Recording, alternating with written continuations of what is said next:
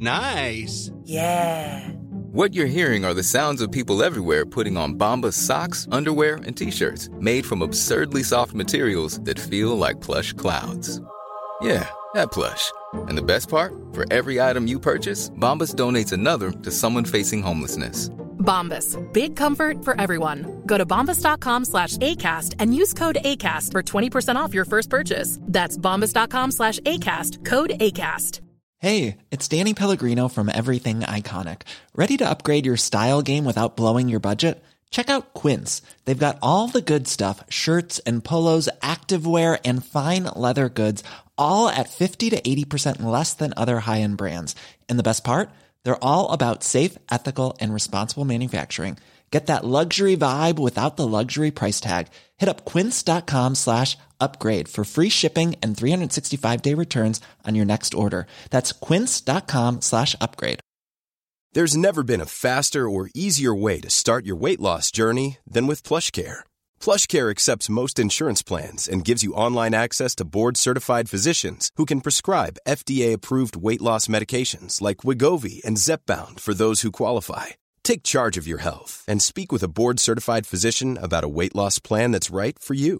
Get started today at plushcare.com slash weight loss. That's plushcare.com slash weight loss. plushcare.com slash weight loss. Farándula 021, un podcast de cultura pop con periodistas, psiquiatras y vestidas. Comenzamos. Iniciamos el episodio número 71 de Farándula 021 que estamos transmitiendo directamente y grabadamente desde Podbox en la Condesa. Una, dos, tres. En la Condesa, donde la verga cagó así que es más gruesa. Sí, es nuestro mantra. Sí, damas y caballeros, estamos, fíjate, grabando directamente. En vivo para ustedes. En vivo, grabado. Como me dicen, como me dicen, ¿ya te vas a, a grabar en vivo? No, pues sí. Bueno, sí se queda grabado. Mira, es un, es un pleonasmo posible. Posible. Tienes ¿No? razón. Porque sí, pues se va a quedar grabado. Están grabando tu vivo. Ándale, estamos entonces en vivo grabados. ¿Les gusta Mere? Sí, mucho. Mere, Mere, vienes de Mere. Hoy viene sí, muy de Mere azul. Azulito. No, mere es rosa cuando viene de rosa. No, pero hay, pero también hay merengues azules. Saben del culo, pero hay merengues azules. De menta. Quitos ¿No has probado los merengues azules? Sí, sí, sí, sí, porque son de mentas. claro. Pero hoy viene muy guapo mi Mere. Sí. Mere viene, De muy- azul. viene de azul, de De cuadritos. cuadritos. Azul, Pintado pintado de azul. Con una canastita y un moñito de cuadritos también que le hacen juego Sí. con su camiseta. Sí, sí. Sí. Y esa bailarina también de cuadritos que está presente. Oye, ya. Y esos tines. No, ya. Lo que me saca de onda son ¿Qué? los suecos de madera. Hace mucho ruido al caminar. Es que ya vio la nueva versión de Queer as Folk, que vamos a platicar. Ush, Vamos a ush, platicar de ella en un ratito. Maniguis, pero primero que nada, saluda a tu público. ¿Cómo están? Gracias por escucharnos en este episodio 71, amigos. Ándale. 71, amigos. Oigan, que mucho ojo este, para la gente que vive en la Condesa, donde la verga es más gruesa.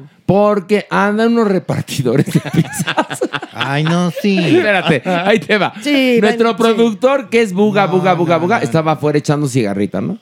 Y en eso pasa un reparto y le dice, oiga, estamos vendiendo estas pizzas de Dominos que nos sobraron. Se la venden 50 pesos. Dijo, pues palambre está buena, ¿no? O sea, Te doy 60. te doy 60. El producto. No, es más, le dijo, ¿sabes qué?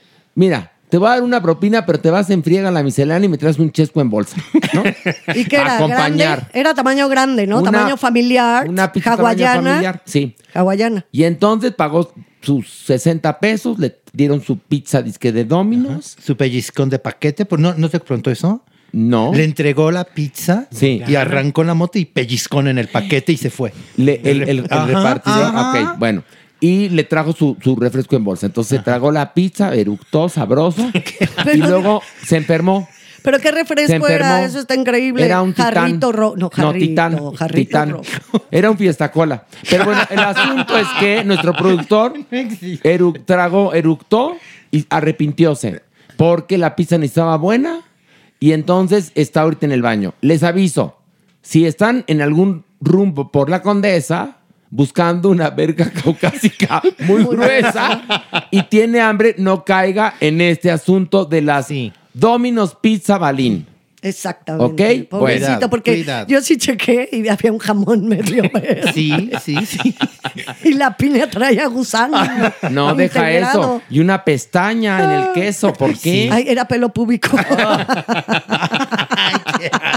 Ay, no, imagínate un pelo Ay, púbico en la comida. No, sí me Ay, muero. pues imagínatelo tú, Pilar. Oye, no, les voy a contar una. Espérense, esto yo, esto yo lo viví. Lo viví yo en República Dominicana. Estábamos mi querida Tala Sarmiento y yo, después de una grabación larguísima, comiendo en un restaurantito ahí en La Romana. Bastante bonito el restaurante. Eh, La Quinta se llama, por cierto. Les digo para que no vayan. Porque estábamos comiendo una hamburguesa cada quien y nos trajeron las papas en un cucurucho. Lo cual me parece encantador porque me recuerda como las películas de los 50, ¿no? Entonces Atala Sarmiento y yo comiendo nuestra hamburguesa y Atala. Atala come muy despacito, lo cual a mí me pasa que, que como yo como muy rápido. no, no me desespero. Me empiezo a antojar porque yo ya acabé de comer, la otra persona todavía tiene comida y yo digo, yo me la tragué. ¿no? Es que tú comes hiper rápido. Como muy rápido. Natala come como una dama al ritmo que Como debe yo.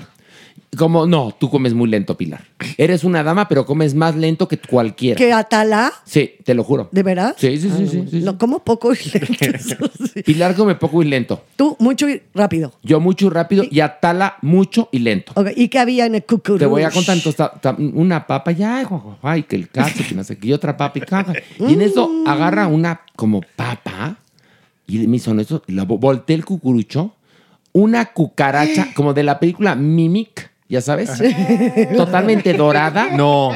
O sea, en ese momento le dije, ¿qué hacemos? ¿Vomitamos como la niña del exorcista tú y yo? ¿Nos paramos? ¿Nos vamos? ¿Qué hace? O sea, que, que nos Se lo expliquen hubieran qué pasó. Se lo hubieran comido. Como que comido, no, pero... Es proteína pura, ¿no has No, visto mana. supervivencia al desnudo? Espérate, no. Era un castigo porque nosotros en el reality hacíamos que comieran cucarachas. Claro, lo hubieras, hubieras pedido para llevar para algún reto. No, Fíjate que yo no podía ver el reality. ¿Por qué? Bueno, lo veo, siempre te, te voy siguiendo y te veo en los programas y demás, pero no podía porque me daba demasiado asco Bueno. el rollo Ay, de yo lo lo que les daban de... co- mucho. No, yo no podía. Benditos No a podía. Dios, yo fui de conductor, porque Sí, sí, de sí. participante yo hubiera tronado a la primera, igual que Atala, porque Atala es idéntica a mí en muchas cosas. El asunto es que sale la cucaracha y nos quedamos los dos de, ¿qué hacemos, no? Entonces le llamamos a mesero, ¿no? Viene el mesero, pues mire lo que encontramos. Ay, qué pena. Entonces va a la cocina y regresa, ya sé lo que pasó. Es que acabamos de fumigar. Y entonces, pues, está, cu- le digo, ay, entonces fumigaron. ¿Y en qué momento la cucaracha entró en las papas? se, se doró, Se la, la- la sirvieron en el cucurucho y nadie se dio cuenta. Pues claro que nunca volvimos al pinche restaurante. Ay, qué lástima. Les aviso, ¿eh? Pero me encanta la justificación. Lo que pasa es que no hay justificación No, alguna. obvio Aquí no. está la cucaracha. Lo que pasa, no, no se asuste, es que fumigaron. Sí. Sí, ¿y eso qué? ¿Y eso qué? Fumigaron. ¿Y qué tiene que ver el culo con la Navidad? Exacto. Ay, no, qué asco. Bueno, no importa. Después de este preámbulo precioso, vamos a esto. Ver o no ver. Y vamos a iniciar hablando de la serie Paper Girls de Amazon Prime Video. Pilar, ¿de qué va? Bueno, nos ubicamos en finales de la década de los ochentas y ¿qué sucede? Durante la madrugada de un día, después de Halloween, cuatro jovencitas repartidoras de periódicos se ven inmersas en una serie de extraños, la verdad, y muy peligrosos sucesos al abrirse un portal de tiempo que las va a llevar a transitar entre su propio futuro, su propio presente y su propio pasado. Todas estas experiencias las van a hacer que pues ellas se conozcan más a sí mismas y que fortalezcan sus lazos de amistad. Ay, ándale, ándale. Eso. Te salió. Muy- bárbaro. a ver, Mere, ¿qué te pareció eh, Paper Girls? A mí no me gustó. Eh, creo que eh, los directores, los creativos, se, se preocupan mucho por hacerlo real en ciertos aspectos, como por ejemplo la ubicación en tiempo y en lugar. Esta guerra fría, ¿no? El, el- el- el pensar que estos ataques podrían ser la invasión rusa, el periódico, con, con- con los textos y todo. Pero cuando llega este intercambio de momentos en su realidad de pasado, presente y futuro, pareciera que ellas se pierden. Eh, es difícil de, lleva- de, de- de seguir. Este, O sea, es ¿te lenta. aburrió? A mí me aburrió. Es muy, muy Sí. lenta. Y, este, y en momentos absurdos. Ok, Manny, Manny, Maniwis. Fíjate, Maniwis, que esta no se me antojaba, pero nadita. Y la tuve que ver por el programa. ¿Y qué crees? Que me la pasé muy bien viéndola, fíjate. No es una serie para pensar, no, para nada. Creo que la tienes que disfrutar, tal cual. Me gustó mucho que las protagonistas fueran chavitas, ¿no? Esta edad de, de adolescentes, que tampoco hay muchas. Está muy bien dirigido ese target. Ellas son las heroínas. Y, y me la pasé bien viéndola. Sí, me fue atrapando. Tampoco es como para, ojalá salga el- la colección en Blu-ray y la compre inmediatamente, ¿verdad? Pero, pero no, no me disgustó. ¿No? ¿No? ¿A ti, Pilar? Pues un poco ni fu ni fa, fíjate, es de, creo que las cuatro chavitas eh, están muy bien actoralmente, los cuatro personajes, el carácter está muy bien dibujado, las niñas son bien buenas actrices y sí comparto esto, Maniwis, de que es un target muy padre entre 12 y 14 años, ¿no? Que es una edad en que uno como mujer está transitando por muchas cosas. Creo que eso está muy, muy bien pero se les desdibuja, como bien dice Meale. Entonces, por eso estoy en, en medio, entre que sí que no, porque creo que la premisa es muy padre, que sí tiene buenas actuaciones, tiene buenos efectos especiales, tiene una gran producción, evidentemente, pero creo que sí en estos bucles de tiempo, evidentemente, es donde no acaban por cuajar las temporalidades y nos perdemos. Es que eh, es un poco evidente. A ver, señores, esto es un negocio. Entonces, los productores van siguiendo tendencias. Y entonces hay tendencias que estableció, por ejemplo, Stranger Things. Y entonces aquí la vemos reflejada, Claro. ¿no?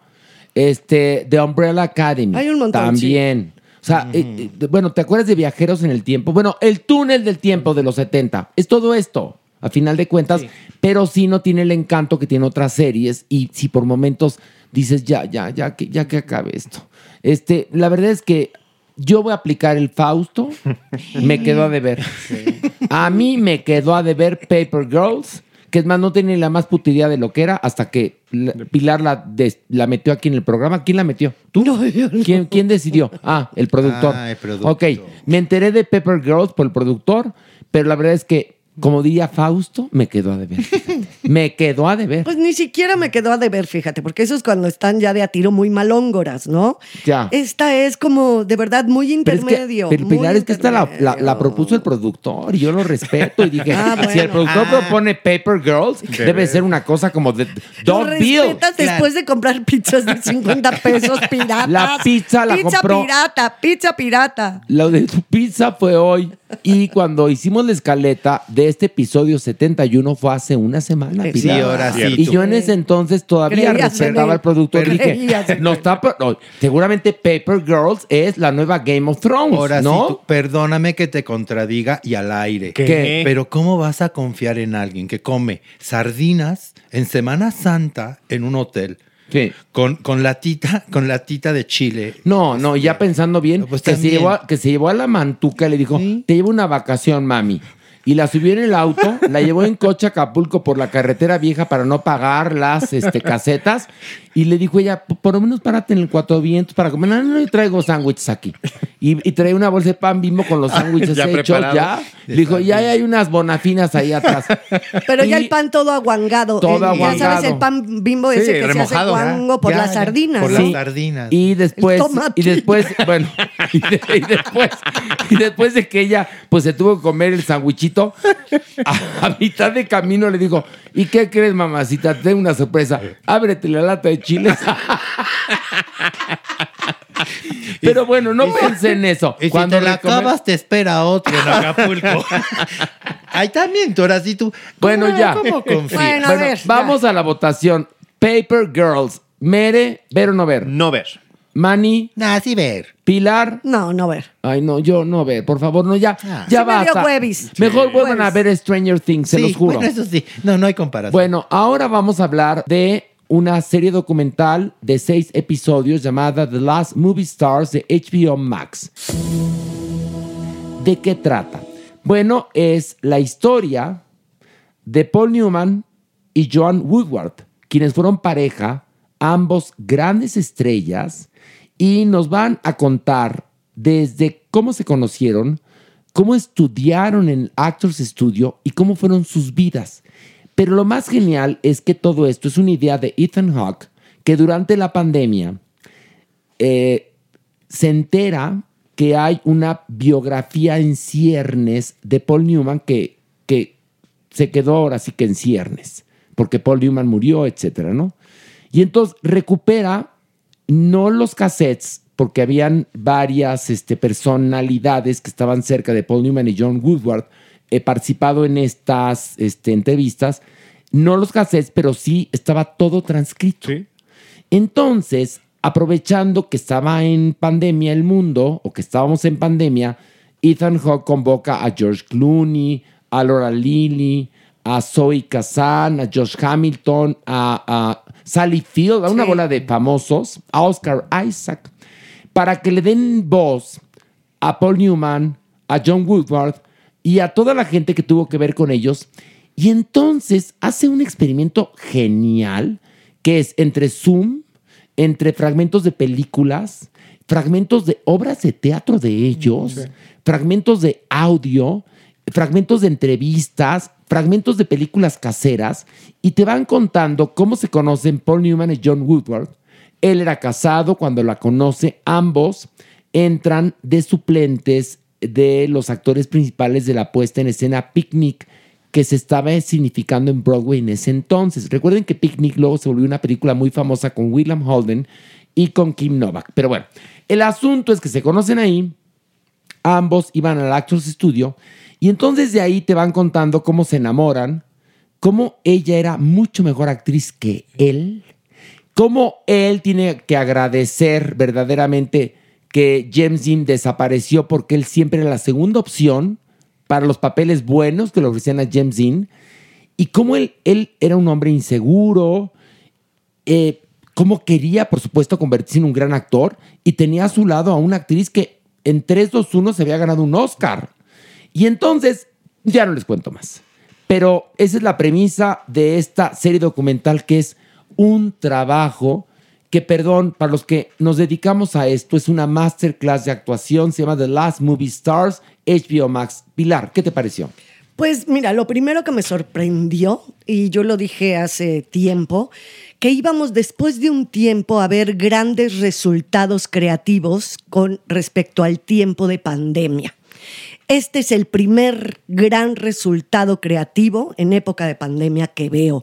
Es francamente genial la premisa de cómo hacer una serie documental. Aquí muchas veces analizamos documentales, ¿no? Es algo que nos gusta mucho, pero muchas veces decimos es lo mismo, ya lo sabíamos, cómo está contada la historia, cómo están narradas las líneas. Creo que es fantástico porque amén de toda la historia que ya contaste con respecto a los personajes centrales, creo que la manera de cómo lo cuenta, cómo organiza este trabajo artístico, es a mí lo primero que me chifló. Evidentemente te vas adentrando en la vida de estos dos personajes, vas viendo el Actors Studio, vas entendiendo muchísimos de los traumas y de las frustraciones que como actor vives, ¿no? Y también de los triunfos que vas teniendo que te van dando un poco de más de seguridad para seguir en las tablas. A mí me parece que es una de las joyas más grandes que tenemos como resultado de la, de la pandemia. Te están hablando, fíjate, te muestran imágenes de James Dean audicionando con Paul Newman para eh, la película Al Este del Paraíso, ¿no? Ves fotos y también pietaje, porque eso se hizo en cine seguramente, de ves a Marilyn Monroe en el Actors Studio. Obviamente, el más grande representante de esta generación de actores es Marlon Brando, por supuesto. También ves que estaba ahí Paul Newman, estaba obviamente James Fonda y bueno, está John Woodward, que Qué, qué, qué, actriz tan fantástica. Mere, ¿qué te pareció? Es un producto exquisito.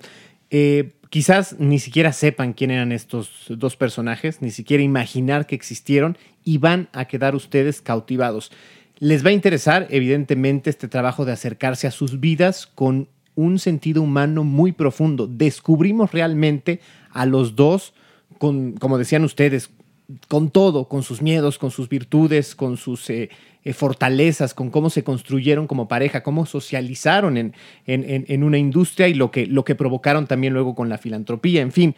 Pero también, más allá de eso, el propio discurso, como se construye el documental, es fantástico. O sea, es una clase de cómo hacer material audiovisual, es una manera muy inteligente de construirlo. Uno empieza y dice, bueno, ¿y por qué está este hombre, Hawk, eh, platicando con Clooney de esta manera? ¿Y qué puede tener que ver con, eh, con, con esta época de- de- del cine estadounidense? Y de repente viene la construcción esta narración como si fueran los personajes en donde realmente pareciera que los estás escuchando y por más que te digan que eh, Newman es la, es la voz de Clooney, ni lo imaginas porque Bueno, son que- grandes actores. Es, Es, que en- genial. En, el primer capítulo ves cómo está Ethan Hawke, te explica perfectamente, estamos en pandemia, llevamos nueve meses metidos, se me ocurrió hacer esto y entonces, ¿por qué no invité a George Clooney para que hiciera la voz de Paul Newman?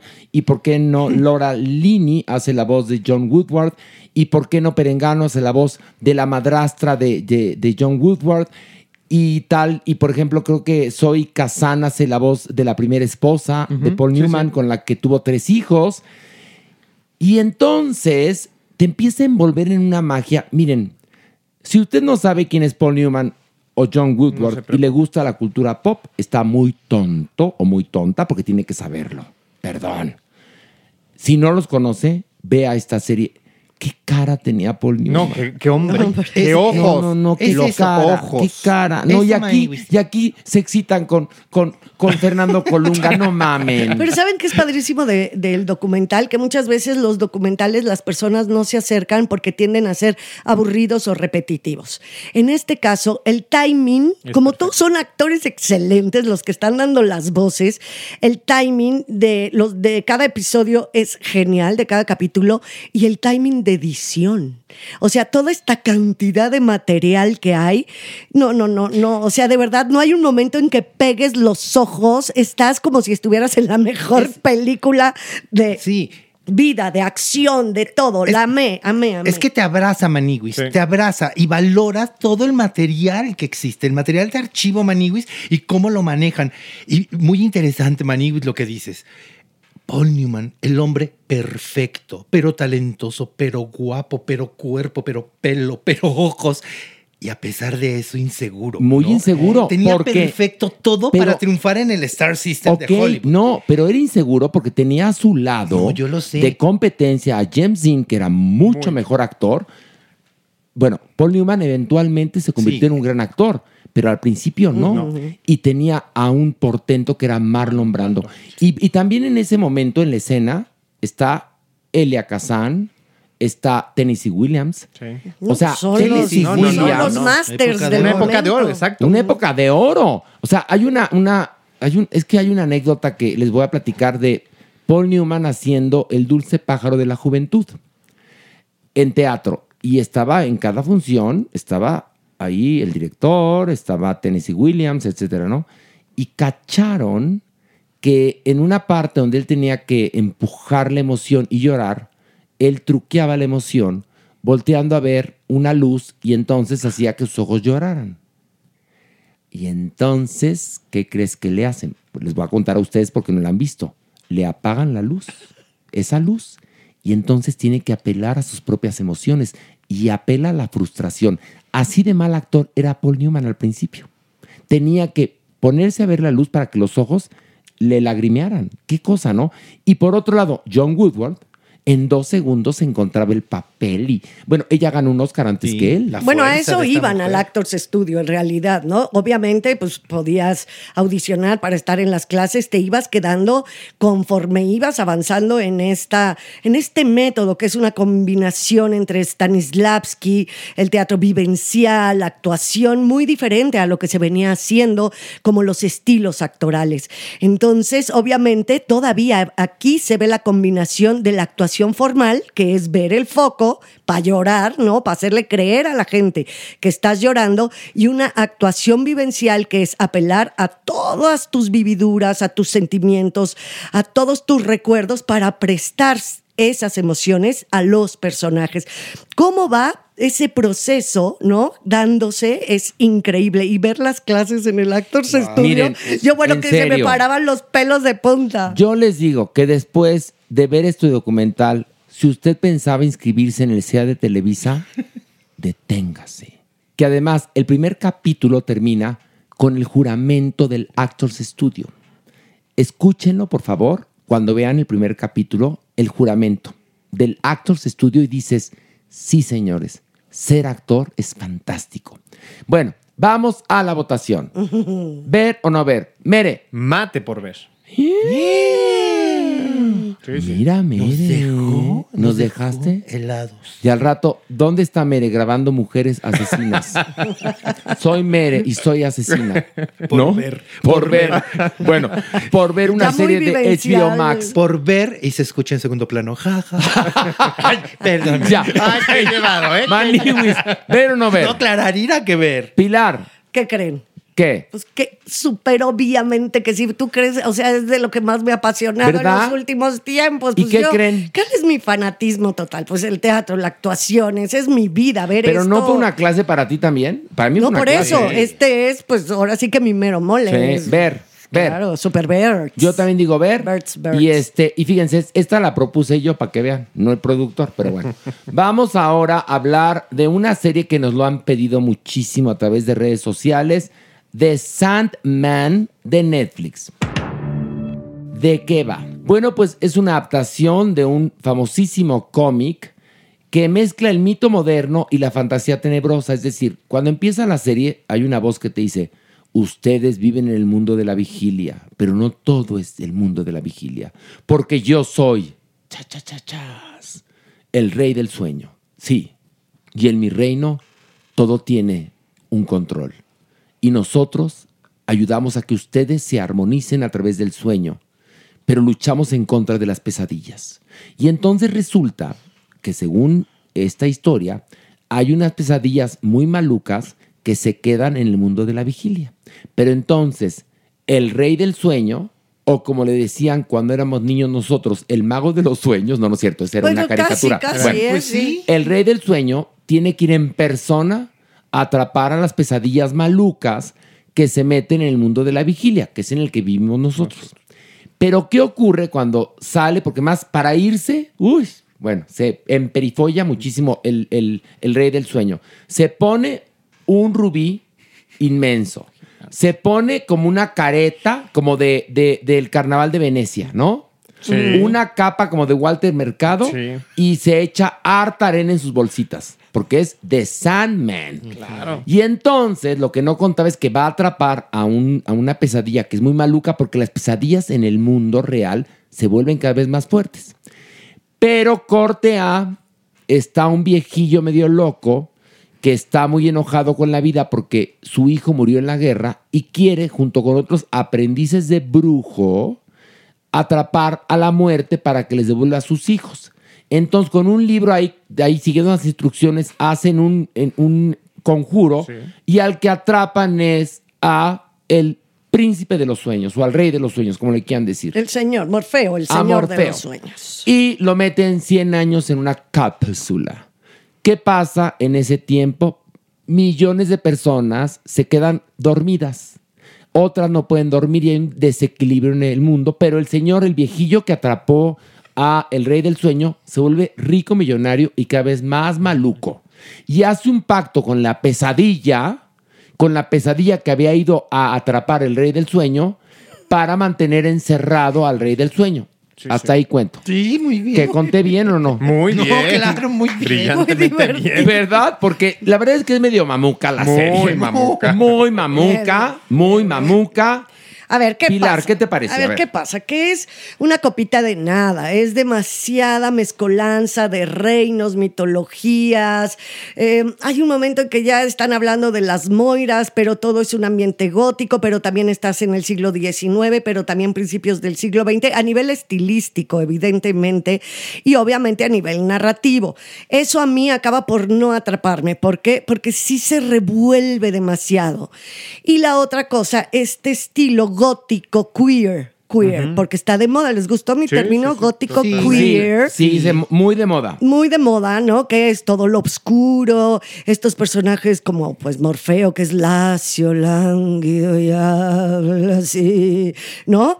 Y todo como que lo siento tan falso y no es emocionante porque el timing, el ritmo, también se cae constantemente y no sabes a dónde quieren ir. Evidentemente hay que ver más capítulos en ese sentido, pero por lo menos en los capítulos que yo vi se alarga, se alarga No, como se los alarga 100 mucho, años, sí. como el siglo en el que tienen secuestrado, ¿no? A Morfeo. Bueno, así se alarga cada cosa y quieren que sea como muy visual. Eso fue lo que me molestó. Me quieren ganar por lo visual, por lo queer. Ya saben, los hombres pues son mujeres, las mujeres, o sea, todo esta, este rollo muy andrógino, eh, tanto en el vestuario. Entonces no hay como una definición ni de historia ni de personajes y eso hace que yo me aleje. Y tantos mundos y tantas mitologías juntas tampoco me Y convencieron. te digo una cosa, y tanto espacio y coincidir. Pues sí. Pues y sí. coincidir. Pues sí. Coincidir, Mira, sí. ¿sabes qué pasa? Que de entrada, como que les faltó varo para los efectos especiales. O sea, algunos y algunos como- parecen sí como de, de, de, de la película Serafín, en la que sí. yo trabajé. Cuando Se ven el- pinches, el- pinches. la arena es ridícula No, muchas veces. no, y cuando él llega, bueno, les vamos a contar un spoiler del primer capítulo. Regresa a su reino y el reino está destruido. Si te aventaste todo el No, primer capítulo. me lo aventé. Ay, les ahorré, ¿eh? Sí, Déjenme decirles. sí. Es que no había manera de, de- de No, hacerlo no. más chiquito. No, esto. espérame. Y quien te escuche lo va a entender muy bien. Claro, porque- porque se los juro que no se entiende tan No, no, fácil, no, ¿eh? no, no, porque como es mamuca la serie, bueno. eh, Es que el- son muchos reinos y muchas muchos reinos, sí. Ahí luego hasta tiene su pa- hay pareja gay. Claro. Claro. Pero es de lo que más cae gordo, además. Que es una pareja gay metida, pero a huevo, Ah, pero bueno. No, todos los feno y geno A eh, huevo. tipos están metidísimos a huevísimo. Sí, Y ya, mire, ya que hablamos de las pelucas, pinches, pinches, pinches las pelucas también, ¿eh? ¿Te acuerdas la, la, la, la supuesta novia del viejecitino maluco? Ah, claro, sí. bueno. Trae un pelucón que bueno. Bueno, el asunto es que el- en la parte final del primer capítulo, ya por fin el, el mago de los sueños, no, no es cierto, el rey de los sueños, Morfeo. Morfeo regresa y ve muy feo, no mor, muy feo su reino. Porque pues, no estuvo él, 100 se años. descompuso. Tú imagínate que te vas de tu casa 100 años, ¿cómo la encuentras? No, pues hecho una mierda, ¿no? Y entonces, ahí dices, de plano aquí sí les faltó dinero para lo digital, en serio. pinche, pinche. Pero bueno, ¿qué te pareció? Eh, Mere, ¿quieres opinar tú? Pues o no, creo ¿O que vale está madres? dicho todo. Ya. Eh, Ah, bueno, de repente- gracias. De repente una combinación de Harry Potter, pero de repente de este el gran Gatsby con esta fiesta. Y entonces dices, pues ¿en qué momento? Eh, otra vez, esto de lo- a mí me cayó muy gorda la, la- la pareja gay. Es Ay, finalmente el hijo del mago, que además. Pero no es su- hijo. Bueno, no, pero sí. El es, hijo negado. Pero en su momento ni siquiera se entendía el personaje cuando No, era joven. que Y no cuando es entiende. heredero después tampoco. Entonces ahí está. Y mal cuando ya son planteado. viejitos, ¿qué me dices? Es una No, estupidez. bueno. Bueno, te digo una cosa, yo no me enteré que eran gays hasta que dice uno, ay, viejitos putos. Ah, dije, son gays. Yo me enteré cuando le agarra No, su sí, manita acuérdate, sí. en el jardín. le dice a mi mamá, Acompáñame a ver, sí. No, pero ¿qué tal dice el narrador? Este día algo bello sucedió. Un amor. Ah, sí, claro. Un amor. Es que tiene voz en off. No tiene una voz esasa, ¿no? Y ves cómo le agarra uno al otro la manita en el jardín. Y ya. Un amor y, un nacimiento. Y ya. también. Pero- y Un ya. A un ver, pero ustedes están ya mal mirándolos. A ver, vas. Hay una justificación de que sea gay, pues solamente así justificas que tenían encuerado a Morfeo durante 100 años, porque será lo que sea, estaba muy bueno en el Morfeo. Sí, pero Muy Morfeo bueno. está encuerado Morfeo siempre. no está bueno. No, no está es un espagueti. Le falta que le avienten un está- bolillo. No, estaba, no, no, tiene no, cuerpo no. mono marcado. No, sí. muy marcado, pero sí le Pero falta un pe- eh, Mira, Y los viejitos, los viejitos lo tenían encuerado y nada más le iban a ver su pilín, yo Oigan, creo, de no, vez en cuando. Otra que es pero él buenísima. nunca se le ve. No se le ve, pareciera ¿eh? que está montado porque Eso nunca se también le es ve. verdad. Otra cosa que es buenísima. Ya lleva 100 años ahí guardado en un circulito, ¿no? Pobrecito. Sí. Porque nunca ha comido. Claro, no Luego le necesita. pregunta a su achichincle, ¿quiere comer, señor? O sea que sí tenía que comer, No. ¿no?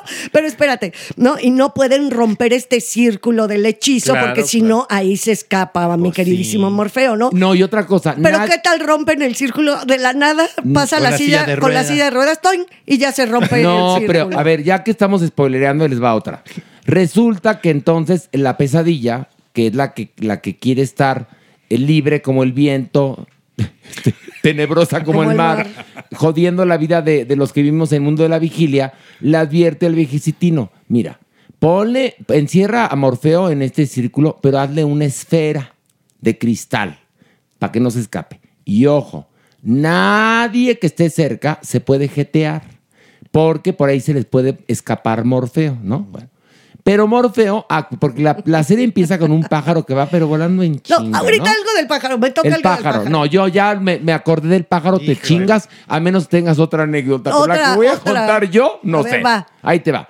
El en la, la serie empieza siete minutos el pájaro volando. Sí.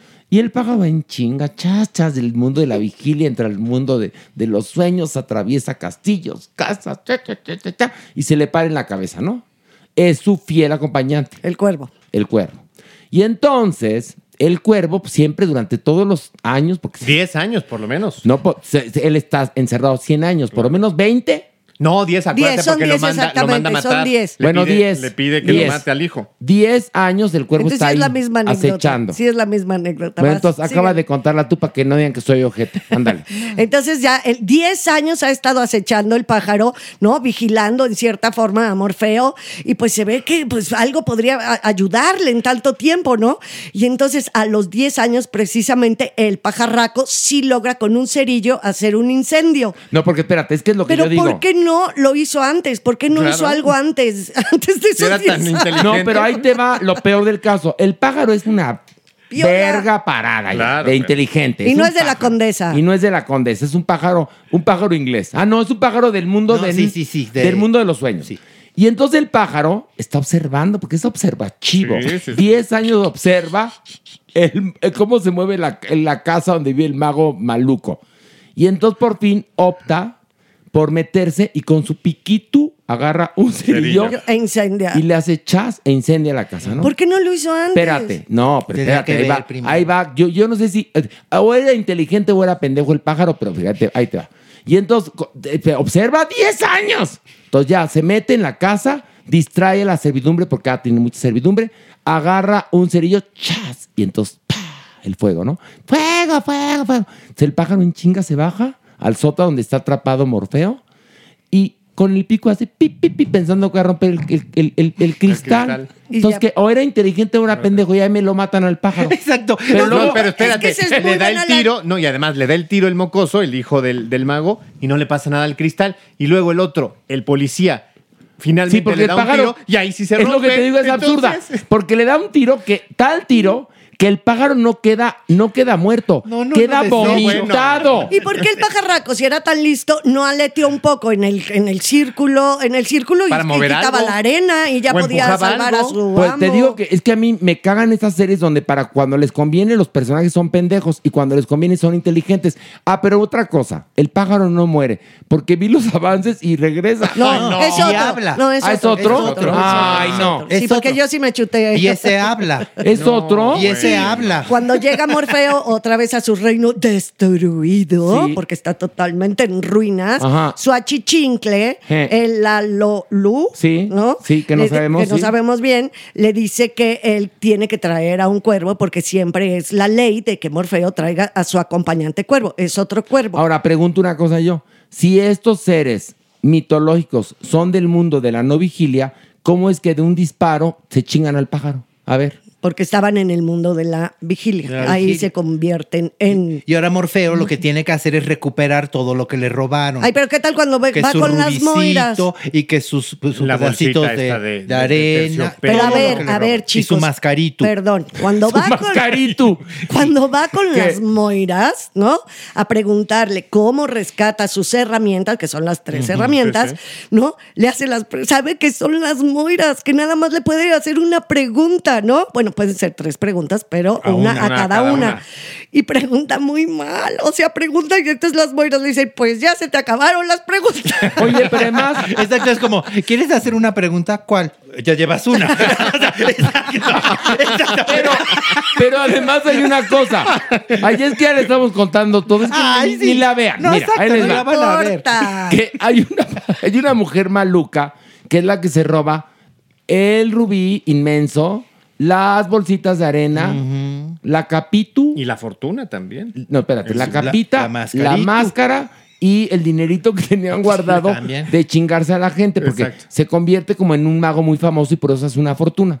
Y entonces la güera esta con la peluca, que supuestamente es güera, pero en la serie se le ve que es peluca, se roba todo esto porque queda embarazada el viejecitino y el viejecitino le dice, vas a abortar. Y entonces ella no quiere abortar porque es de provida y entonces se va de ahí, pero será de provida, pero es rateira, se lleva todo esto. Pero todo eso lo cuentan también en el sótano y, y el, el mago de los sueños o el rey de los sueños o Morfeo se entera. ¿Por qué tiene que ir con las pinches moiras después? Ah, ya no entendí. Bueno, vamos a la... a- Ya te lo voy a contar. ¿Por qué esta señora? Para poder vivir vende esas cosas.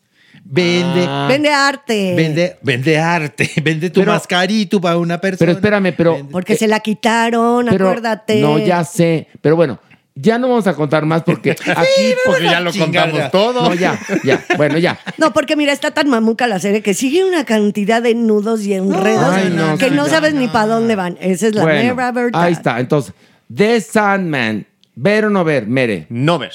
Maniwis. Si quiere perder su tiempo, véala.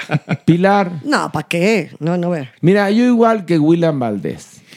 Que la aprendí y digo, ay, eh, esto no se entiende. Y la apagó. Pues sí, es que eso es lo que provoca. Entonces, yo sí me chuté el capítulo uno completito y digo no ver. porque eres muy profesional. Porque ¿Tú cuántas teníamos- viste, Pilar? Tres. No, Pilar, Tres. Por eso ya les estoy hablando de las moras, de la Sí, sí, yo también me de dónde se quedó el rubí. ¿Dónde Bueno. quedó Rubí, Horacio? ¿Dónde quedó Rubí? Pues Rubiki llegó a la final de la cadena. Híjole, esto A lo mí- platicamos en el Averno. Espérenme, a mí no me culpen, ¿eh? Lo a platicamos mí no en el me Averno, culpen. lo Ahorita lo platicamos en el Pero platicamos. es que estábamos hablando del rubí del señor Morfeo. Y bueno, ahora vamos a hablar de la nueva versión o el reboot de Queer as Folk, que ahora regresa con ocho episodios.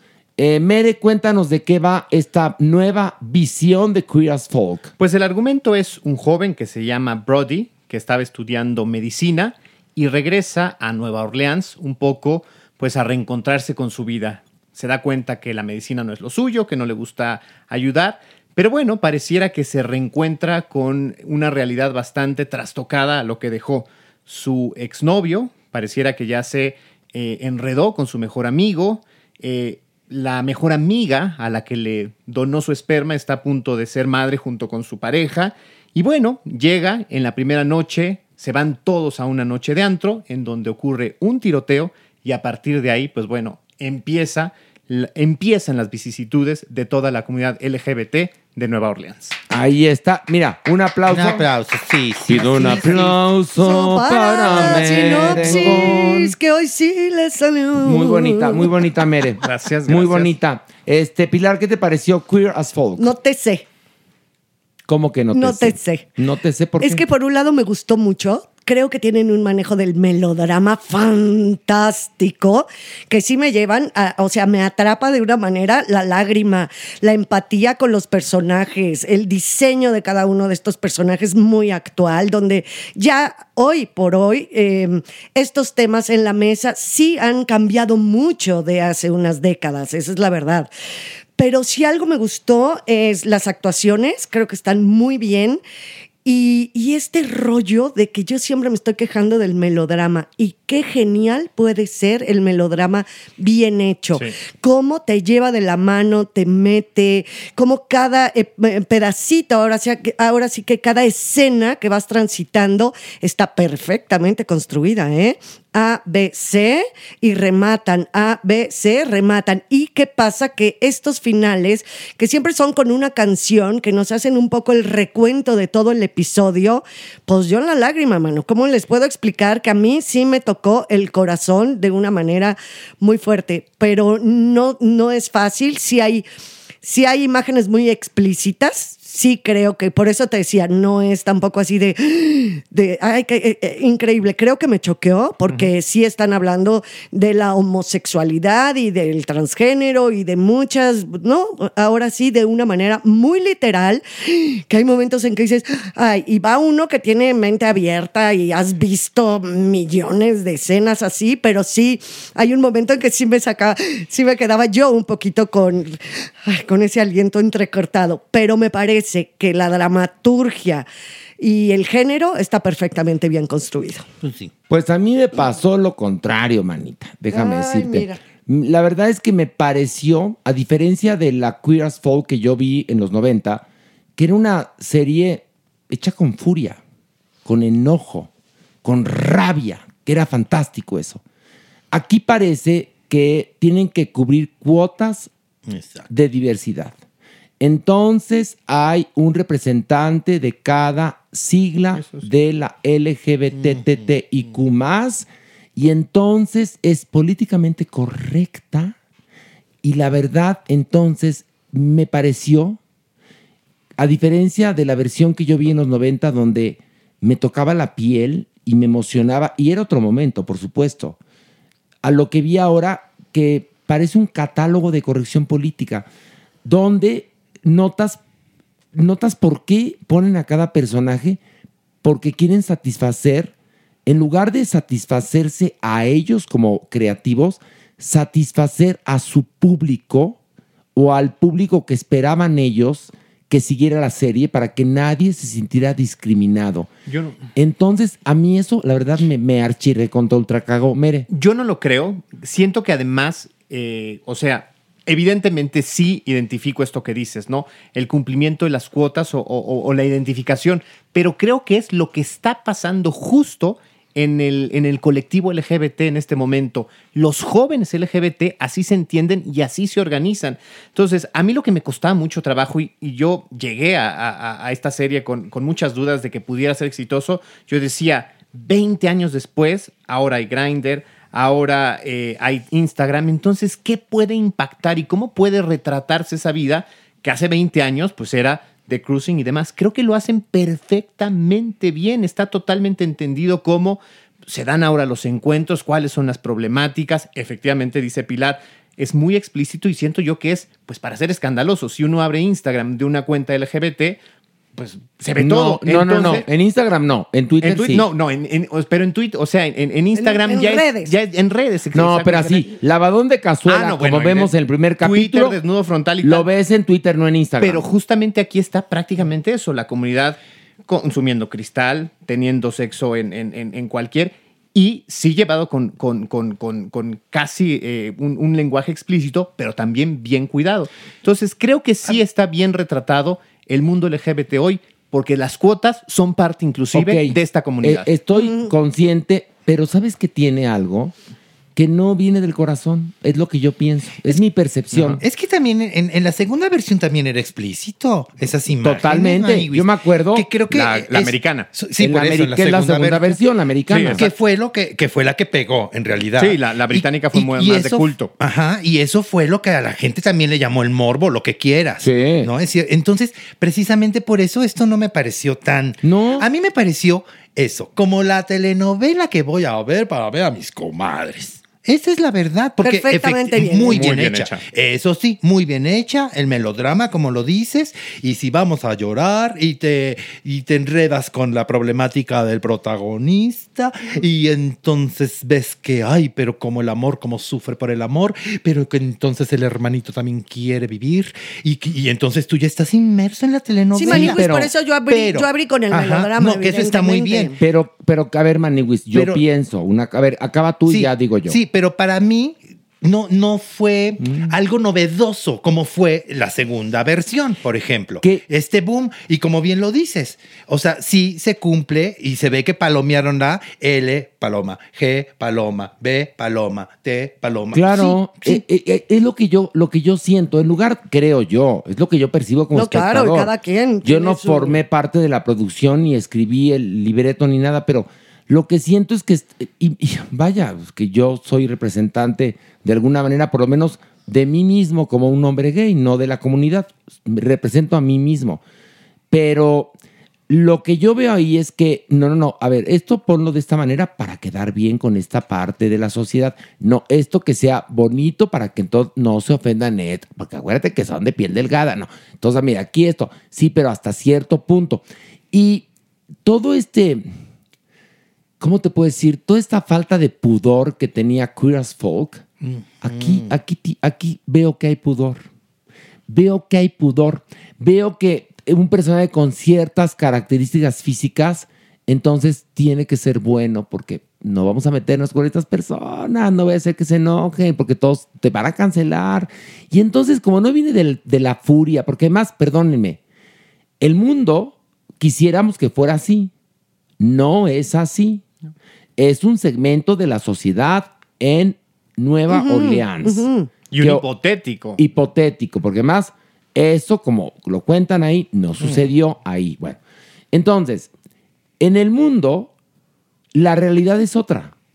Muy distinta a la realidad de nicho que nos muestran en esta Queer as Folk, que cumple cuotas, cuotas, y que entonces al, te- al querer quedar bien con distintos grupos o distintas tribus, o como le quieran decir ustedes, queda mal con ellos mismos. Es Pero- lo que yo creo. Sí, eh, eh, comparto en cierta forma. Acuérdense que el melodrama es un género no realista.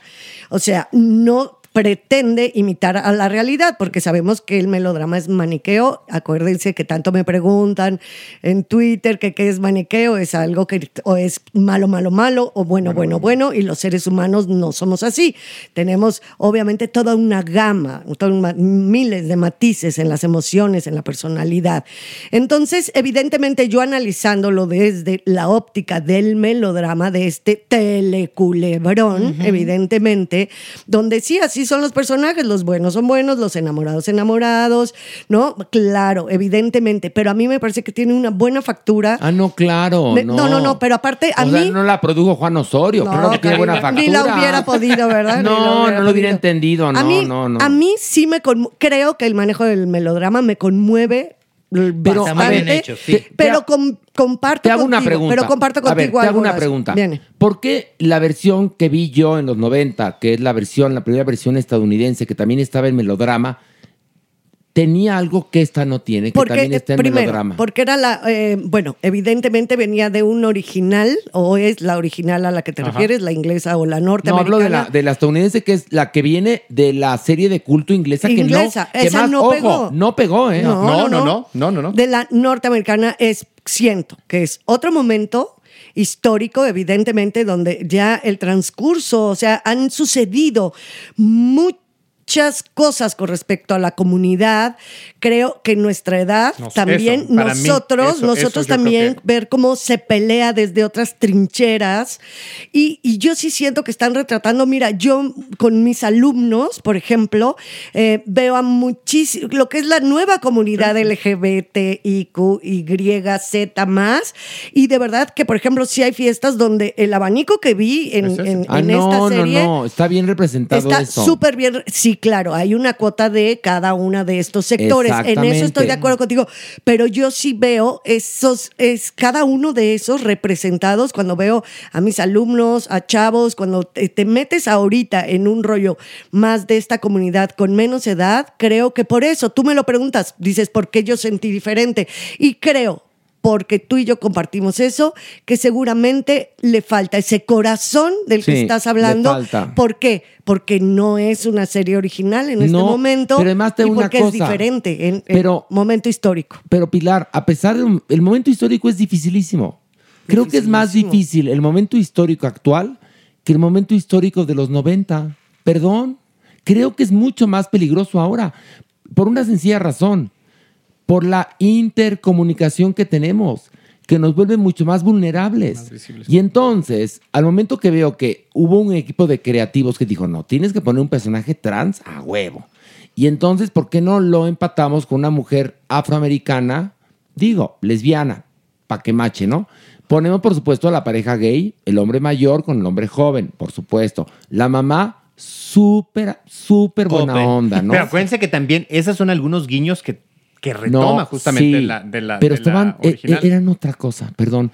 Entonces aquí parece que agarraron, hicieron un cuadro sinóptico y dijeron, a ver, para que ningún grupo se nos enoje, todos van a tener su representación. Pero también porque es lo que está en la mesa. En el momento que tú estás hablando de la segunda, de la segunda versión, la norte- eh, norteamericana, estos ítems no estaban en la mesa, Horacio. Así de Exactamente. fulano, es este, este. no, espérame, no. No estaba en la mesa, pero sí existían. Pero Ah, ni no, siquiera claro. en la comunidad, ni siquiera en la comunidad los visibilizamos. Ya sé, pero aquí el problema no me importa que visibilicen a todos los grupos. El problema es que no es de una manera auténtica. Sí, exacto. Se nota falso, se nota premeditado, se nota que querían quedar bien con todo mundo, que no están ofreciendo además una imagen valiente de lo que, de lo que sufren las personas actualmente, que está peor el mundo. Ya me quisiera yo a vivir, no sé si a Pittsburgh, ¿no? O a Nueva Orleans, porque viva la vida. Perdón, es lo que yo pienso. Pero no sé. yo que, yo que también en viajo y que ustedes saben que conozco bien la comunidad este, homosexual, en este caso la comunidad gay en Estados Unidos, pues sí están reflejados así, o sea... No, a ver. Hablamos hace una semana de una historia que ocurría Ah, la en de Pittsburgh, Pittsburgh, era una con una patetiquez. eh, Ah, patética.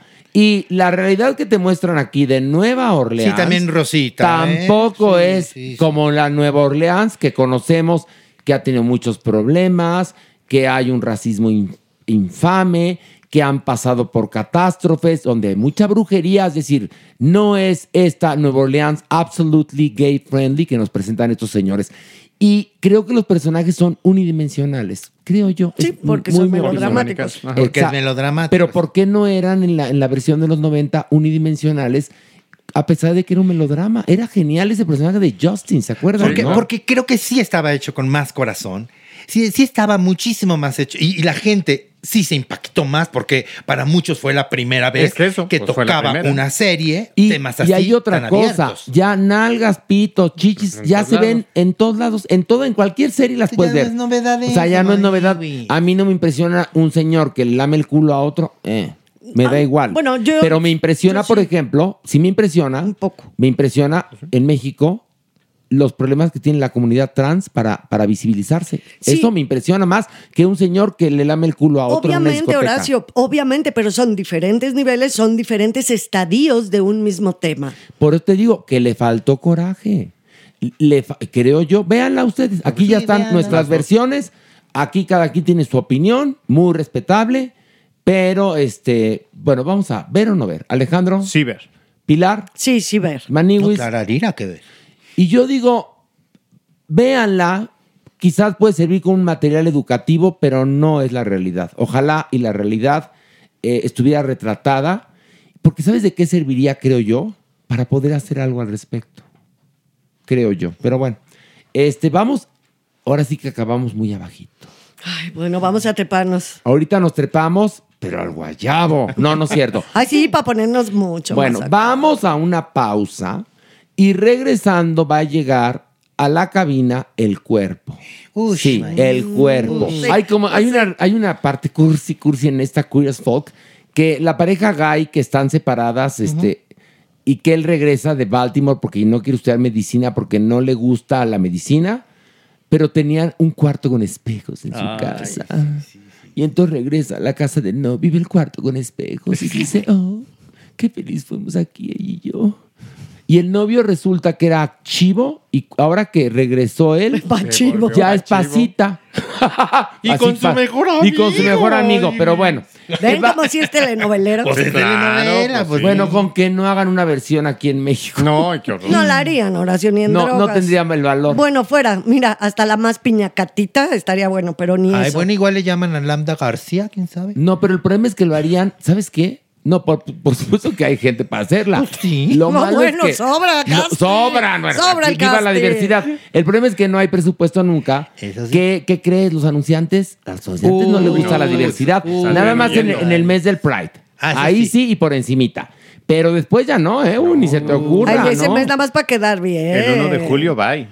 Te digo que a mí no me, no me llama ni para anunciar raticida. Con el número de, de seguidores que tengo en mis redes sociales, pues aunque fuera Raid, pues ni Raid. ¿Ya me entiendes? Ay, pues ellos se lo pierden, pobrecitos. No, pues ya, no, no me importa. Digo, pero pues, veo a mis amigos, a mis compañeros de Sí, tienes Tengan la razón, Alegría sí. hacer una lana con las menciones y a mí nada. Y no se tiene que ver con que soy abiertamente homosexual, me da igual. Tenemos las marcas interesadas en el mes del Pride, después ya nada, ¿eh? No, luego les Y vale. entonces Las dobles aquí, morales. como se trabaja para los anunciantes, Claro. Por lo menos en televisión abierta y de paga, pues nunca harían una serie así. No. No, no, se atreven aparte. No, no, no, no, no. La idiosincrasia de este No. país no le daría a un productor para hacerlo. O lo harían para una plataforma con tres pesos. Para VIX, ¿cómo se llama esa plataforma? Qué cosa tan pinche VIX. Pues no, es de Televisa. por, por eso está pinchísima. Pero, pe- horrenda. Ah, bueno, ¿y ahora te cobran? No te cobran por ver las mierdas que te transmiten en el canal 2.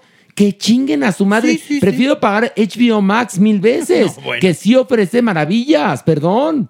Bueno, Amazon. Bueno, Netflix. No hay con comparación, todo. Pero, pe- ¿qué huevos? a- hacerte una plataforma para venderte mierda. Pero puedes ver nosotros los guapos. Eso sí está padre, no, hombre, Ay, qué bárbaro. horacito Mira, de- nunca te lo he Pues, dicho al aire, pero chinga tu puta. Ay, No cierto, no, es ¿Qué broma, es broma, es. Eso estuvo fuerte. Bueno, vamos a un corte, volvemos.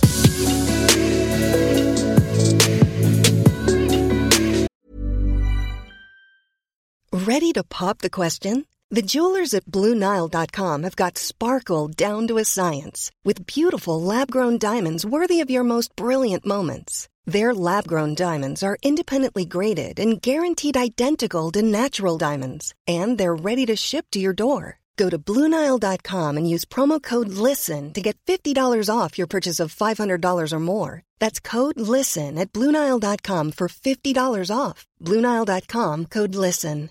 Many of us have those stubborn pounds that seem impossible to lose, no matter how good we eat or how hard we work out. My solution is PlushCare.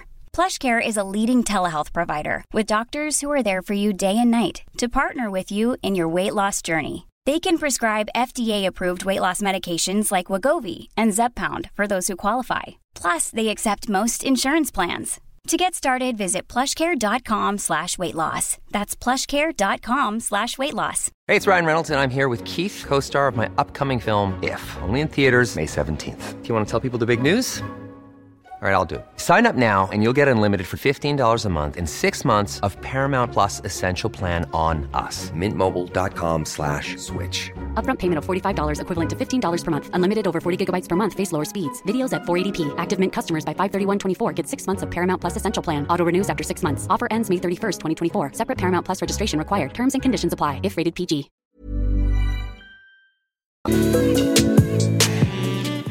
Nuestra adopción responsable. Y ya está nuestra preciosa Superman. Oye, vamos a mandarle un beso a Yasmín. Por. Muchos. Una incansable este, luchadora. luchadora por los derechos, santa. por los derechos de los que no tienen voz para defenderse. Mi querida Yasmín, que es quien está a cargo de Salvando Huellitas Peludas, que bueno, pues eh, somos pobres, pero trabajadores. ahí. Exactamente. Y en esta ocasión traemos a Cira. Es una perrita negra, pecho blanco, tres años y medio, mediana, tímida, pero es muy obediente. Ok. Ella y su hermanito, peludito chiquito, vivían en un departamento muy contentos y muy felices hasta que, ¿qué creen? A esa familia le regalaron pues otro perrito pitbull. No congenió y estos van para afuera. O sea, No. perritos desplazados. Eso No. es horrible, sí. Y, este es, y esto es algo recurrente, ¿eh? ¿no? Ah, creas que es de- claro. de ahorita esto pasa muy seguido, que te regalan el perro de raza pura, que además eso es algo también que tenemos en la cabeza. Si el perro no es de raza, entonces no es un perro. No, eso es una digno. tontería, Exactamente. Y en este caso, pues que Crecira es negrita y así como, pues, pues muy cotidiana, ¿no? Y el otro perrito también, pero llegó el pitbull, quítense todos Oye, porque necesita espacio. Espérame, ¿y el perrito y la perrita? Ahorita están en Salvando Huellitas Ok, Peludas. O sea, Cira y su hermanito. Digamos que sí, están y, ahí. y voy a decir una cosa. ¿Podría ser que alguien adopte a Cira y el hermanito juntos? Sí, claro, por supuesto, porque también eh, Se quieren. Estos animales crecen juntos y entonces ellos van sufriendo un tipo de pues traumas, por decirlo algo, Oye, de separación, de cambio de casa, de ambiente. Pérdidas. Exactamente. Ellos también experimentan eso, eh, aunque Por no lo crean. claro. entonces, en esta ocasión sería muy buena esta adopción ¿Y doble. qué carácter tienen? ¿Cómo son? ¿Súper Pues juguetones? tímida, tranquilos? Cira es tímida tímida, pero es muy, muy obediente. Pero Y no es agresiva. No, para nada, no, no, no, es una, una perraza de verdad. Con una estampa muy, muy gallarda, es muy Ok, bonita. ok. Y el otro perrillo, pues es chiquitito, peludillo. Entonces. Ay, cosita. Pero son hermanos. Pues andan por ahí juntos. Ahora, acuérdense también que cuando llegan a estas manadas, como en Salvando Agüitas Peludas, pues como que van haciendo ellos ahí sus amiguetes y tal. Entonces, Sí. un poco ya como que también dentro de lo fuerte que puede ser el cambio, pues hay otras. Bueno, pero cayeron en buenas manos. Sí. Nada más que si necesitamos un hogar para Cira, eh, que le va a cambiar la vida, Sí. Cira a usted. Y también otra cosa, si se puede, digo yo. que Cira se vaya con su hermano. Con su hermanito peludillo. Y va a estar la foto de Cira por lo menos en nuestras redes Ok. ahí para que lo tengan consciente. Muy bien. Ay, qué bonito. Mira, las Superman es buena persona. Y besos a Yasmín. Besos, Yasmín. Te quiero de verdad por todo lo que significas, por tu fuerza, tu entereza y toda esa energía que está cambiando muchas formas de pensar. Te amo. Nada Yas. más, Yasmín, no te nos quiebres. Exacto, porque No te nos quiebres. Sí, no. Te explico por qué. Vamos a tratar de salvar la mayor cantidad de perritos y gatitos. No vamos a poder salvar a todos los del mundo. Yo que más quisiera. Pero vamos, como le dije el otro día, vamos a aportar nuestro grano de arena, que es iniciar esta caridad por la casa de uno. Sí. ¿No? Sí, y además. Porque sí. Yasmín quisiera salvar a todos los perros del mundo. Pero eso no Yo es también. posible. Es Yo también, pero pues no se humanamente puede. imposible. Humanamente imposible. Pero gracias al público de Farándula 021 se han logrado muchos hogares. Muchos hogares para estos Muchos. perritos en situación de calle, Bueno, maltratados. Y déjame contarte, gracias a Farándula 021, mi Mónica Escobedo triunfó. triunfó. Y el payasito también, También. triunfó. Ay, qué bueno, qué paz, porque Qué estábamos todos muy bueno. Ya, preocupados. el payasito ya eh, trabaja en el Circo del Sol en Las Vegas, de tan famoso que es, fíjate. No, y tiene un show divertido. que se llama El Beso del Payaso.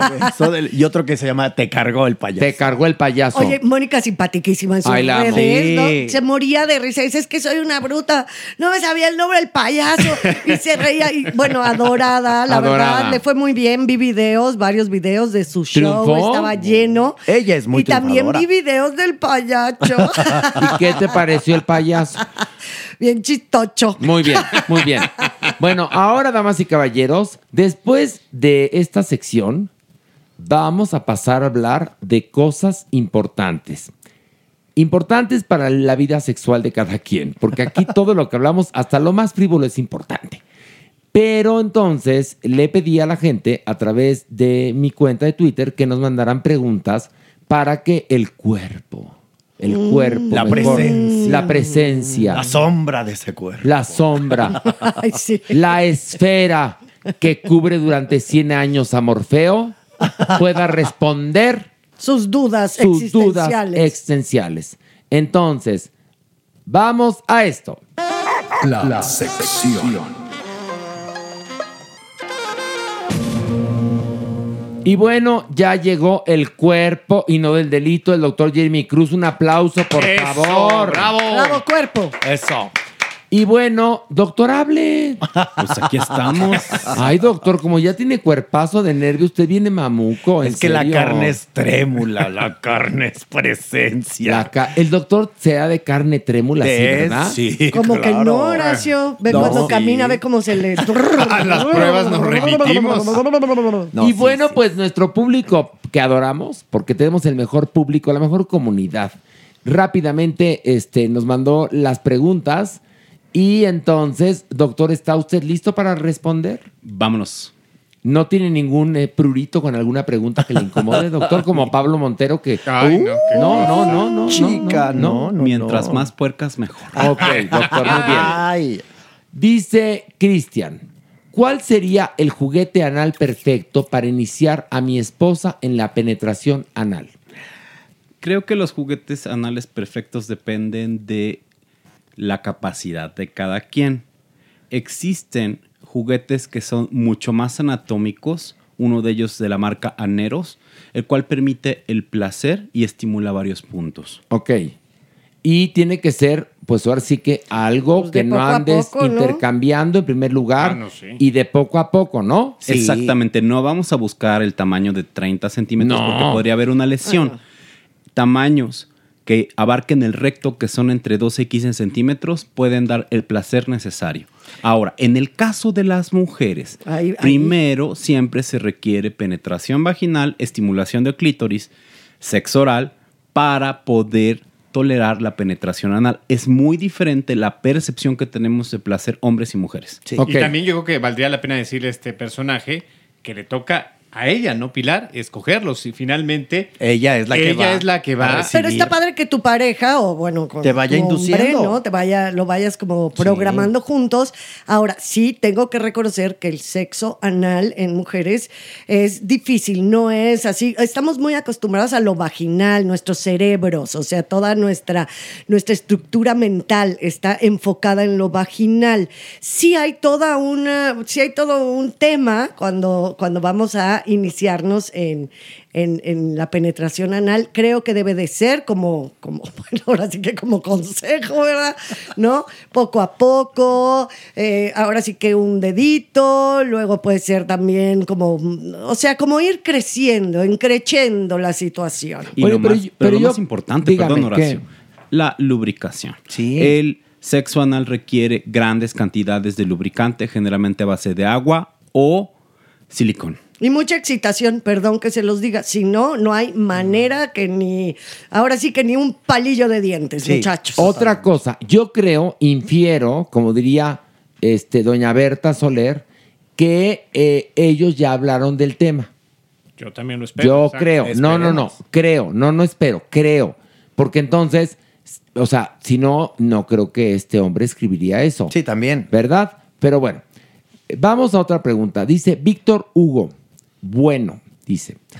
No, Víctor Hugo Bueno es su Víctor apellido. Hugo Bueno, sí, sí. Víctor Hugo, su nombre, Bueno es su apellido. Mi pareja se viene muy rápido, siendo activo o pasivo, o sea que él es gay. Pero cuando está borracho, dura más. Eh, un dato importante, él todavía está en el closet. Gracias. Ay, Doctor, ay, ay, parle, doctor. Bueno, Qué fuerte, ¿no? Bueno, bueno para bueno. Eh, la idea aquí con respecto a estos elementos de eyaculación acelerada se pueden tratar de muchas formas. Uno, de forma con terapia sexual, dejando ejercicios, elementos como aprender a masturbarse, frenarse, frenar como la excitación puede favorecer a que la eyaculación precoz se vaya elongando más. Ok. En otros casos, una buena terapia con antidepresivos puede también prolongar la eyaculación ¿Ah, hasta sí? 30 minutos a una hora. Ok, pero por ejemplo, ¿por qué? Pero es- esto es algo que también tiene que ver con un trabajo de salud mental, doctor, definitivamente, porque que cuando está borracho, ahora sí que se Ya hay otra aguanta. condicionante, exacto. Pero justamente closet, el ¿no? etanol, Ándale, recuerden. Eso ándale. creo que es un También mucho. Algo dato muy importante. Mucho. importante. Dato muy importante. Recuerden, sexo y alcohol. El alcohol es un depresor, entonces puede disminuir también las respuestas fisiológicas y por eso prolongar un poco más la eyaculación. Ajá. La idea del closet, como sabemos, es una serie de traumas sobre traumas sobre trauma y vulnerabilidades sumadas. Sí. Tratar esto específicamente con la pareja, con los demás e ir abriéndose con los amigos en el trabajo es algo fundamental. Es algo que puede ser también en algunos o para muchas personas difícil, pero tenemos cada vez más derechos y hay que pelearlos. Que mucha, mucha gente que padece este asunto de eyaculación precoz es porque siempre lo han hecho en ching. ¿No es miedo? ¿No podría ser la palabra? Lo han he- no tiene pues, miedo, miedo, a que te cachen. Claro. Rápido, en chinga, vámonos. Te la meto aquí en la oficina, ¿no? Me imagino. Depende de muchos factores, Horacio. Este es uno. Uno, pero sí. otro tiene que ver con la hiperexcitabilidad, la concepción que tenemos del sexo. Por eso es importante estos ejercicios para masturbarnos e ir prolongando, prolongando y prolongando Eso. y ¿Qué disfrutando el acto. Ahora, espérame. es que es que aquí hay una pregunta que es como de espejo. Escúchenla con atención. Dice Charlie. Jamás he podido eyacular en mis relaciones sexuales con otras personas, a pesar de disfrutar durante el acto. Pero en mi intimidad, masturbación, sí puedo. ¿Por qué sucede esto? La eyaculación retardada también es otro No, no, fenómeno. pero no eyacular. Es decir, por un lado tenemos a una persona que tiene un problema que su pareja eyacula en chinga. Y este otro le pasa que cuando está con otra persona no eyacula, que únicamente consigue eyacular cuando está solo. Sí, eh, las personas autosexuales pueden tener también, existe como toda una orientación sexual basada en eso, que solo se encuentran su propio orgasmo. Pero en este caso, donde no hay como eyaculación o hay una eyaculación retardada, puede ser también una, una situación de ritmo. Es decir, aprender a tener el ritmo, bajar el ritmo de tu masturbación, bajar el ritmo de la manera en cómo te excitas para poder encontrarlo con la pareja. Pero también hay otra cosa, perdón, creo que también hay otros problemas ahí mentales. Sí, por, supuesto. O sea, es decir, ahí hay tabúes, ¿no? muchos, muchos los conflictos que puede tener esta persona. A ver, pasa muchísimo en las mujeres. O sea, la verdad es un clásico que las mujeres cuando tienen relaciones sexuales no tienen orgasmo. Sí puedes sentir súper rico y sí puedes estar excitada, pero no llegar al orgasmo. Por eso tanto, pues, todos lo saben, que las mujeres fingen orgasmos. Eso lo sabemos. Y ya cuando es la masturbación, rapidito, sin bronca. ¿Por qué? Porque es todos los atavismos, tanto religiosos, sociales, históricos, que las mujeres, obviamente, pues vivimos y los reflejamos en el acto sexual. Tiene mucho que ver con la culpa, tiene que ver mucho con el atavismo religioso. O sea, y sí, sí es cierto, las mujeres en muchas ocasiones pueden llegar a fingir orgasmos. Oye, pero aquí tenemos un hombre que entonces ha fingido orgasmos. Porque para quedar bien con la persona con la que te estaba acostando, dices, ah, ya me Muy vine, ¿no? probablemente. Me imagino, no Esto sé. es muy peculiar, Horacio. Tengo aquí un dato porque entre el 10 al 15% de los varones en algún momento han fingido el orgasmo a lo largo de su vida.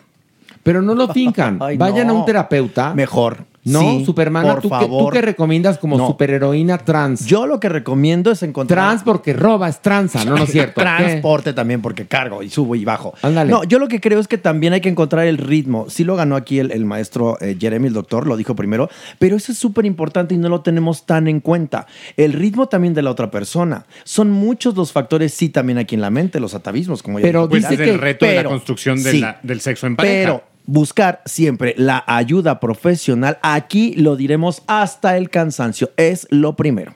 Pero puede ser hasta desde pudor. Muchas cosas. Puede ser, fíjate, eh, leía una vez, me acuerdo ahorita que estoy leyendo esta pregunta, que luego hay gente que es tanta caña, tanta caña, tanta caña, que no se puede ni venir en una relación, por ejemplo. Que también, o que está tomando algún tipo de antidepresivo y entonces no pueden eyacular. Sí. ¿La masturbación qué tanto puede afectar, eh, doctor? ¿El exceso de o, o también estar acostumbrado a Más que exceso, eyacular más en que, algún momento? más que exceso tiene que ver con el ritmo con el cual te masturbas y la forma en cómo te masturbas y cómo logras placer. Ajá. Algunos teóricos mencionan que para poder disfrutar plenamente un buen orgasmo requieres al menos 30 actos sexuales con tu pareja. Entonces, el ritmo, la repetición y sobre todo el dejarte llevar es importante en esto y por eso requerimos terapeutas sexuales. Pero dejarte llevar es importante, o sea, ave- aventarte en la cama y disfrutar. Por eso el otro, cuando está borracho, aguanta más, porque no tiene la presión social. Social. Pero el otro que no puede eyacular, pues necesita quitar esa presión social para poder eyacular y disfrutar plenamente y acabar exhausto en la cama. Sí, es miedo. Yo Sí, creo que tiene mucho sí. que ver con el Disfrútenlo, el, sexo es maravilloso. Ya sé que lo decimos de una forma así muy sencilla, pero si ya tienes estos problemas, lo profesional sí es menester. Mira, aquí dice Lorena Campos. ¿Podrían explicar cómo una ITS como la sífilis puede llegar hasta el cerebro? Ah, claro. A ver, doctor, cuéntenos. Resulta que el parásito que provoca la sífilis se guarda dentro de las células sanguíneas, se expande a lo largo de todos los tejidos, atraviesa esta barrera hematoencefálica, que alguna vez lo hablamos en otro de estas secciones, y invade gradualmente el cerebro. Ahí está. Por eso la locura, ¿no? También decían. Esto es en un estadio 3. Ya es mucho tiempo que la persona tiene esta enfermedad, se cronifica, va dañando varios órganos y llega al cerebro. ¿Ya en ese momento es irreversible? O sea, no, ya- se puede tratar mediante antibióticos. La neurosífilis es curable, la sífilis es curable con antibióticos muy sencillos. Ok. Ahorita preocúpate de la viruela del mono, ¿no? ¿Qué Ujú. Pilar? Que un caso muy, bueno, histórico. Calígula, ¿no? Evidentemente. Nietzsche. Nietzsche también. Que, son, que se volvieron loquitos, ¿no? Sí. Y sí fue por la sífilis. Que Pero estaban. En pero- esa época no existían los antibióticos que hoy tenemos. En esa época no ¿Y cómo se existía el identifica? cuerpo. ¿Cómo se identifica la sífilis? Se tienen que hacer pruebas de sangre específicas con anticuerpos anti el parásito que provoca la sífilis. A ver, Mere, muy sencillo. Cada cierto tiempo, si tienes una vida sexual activa, hay que ir a hacerte un chequeo. Ah, pues sí. ahí está. Entonces, Pero bueno, Mere. en específico preguntaba por la sífilis. En 2022 deberíamos de A ver, hacernos cada Mere, seis ¿por meses. qué tan preocupado por.? No, no es cierto. Ahorita, es que vengo de un cuarto oscuro de la zona rosa. ¿Mandé? ¿Qué? Mere, por está preocupado. Y uno se puede sacar un condón, echarnos un pedo. A ver, Mere, preguntando todo eso porque viene de un cuarto oscuro, ¿no? Es que no lo encontramos. En 2022, como el panel de ITS es VIH, virus de hepatitis C, virus de hepatitis B, sífilis, y ya después puedes hacerte otras pruebas para detectar clamidia o gonorrea. Ándale, Mere, ya anota. Sí, ya tranquilo, mi mere. Ta- tranquilo, Mere, tranquilo. Mañana laboratorio. Ok, Felipe de Jesús, mira. San Felipe de Jesús me está qué escribiendo. bonito, qué bonito. Fíjate, pregunta para que veas, para que se le quiten los tabúes a la iglesia católica de que. de- bueno, dice: ¿es verdad que el anticonceptivo de implante disminuye las ganas de tener sexo? Depende de cada sujeto y depende la reacción de los hormonales. Pero no como- todos los anticonceptivos funcionan igual en las personas. Algunas personas lo pueden tomar vía oral, otras personas van a escoger métodos de barrera, anillos protectores, otras personas van a usar implantes u otros van a usar DIUs que secreten hormonas. Esto depende de cada sujeto, no necesariamente baja el deseo sexual y sobre todo seguir las recomendaciones de tu ginecólogo, el experto justamente en esto.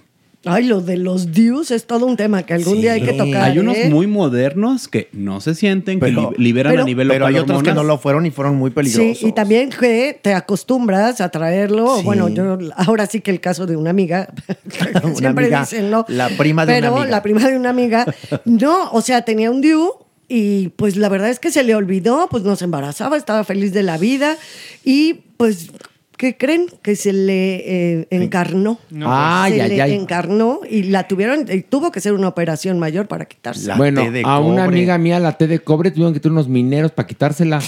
Te lo juro. A ver, miren, aquí preguntan esto. Fíjate, Yayo.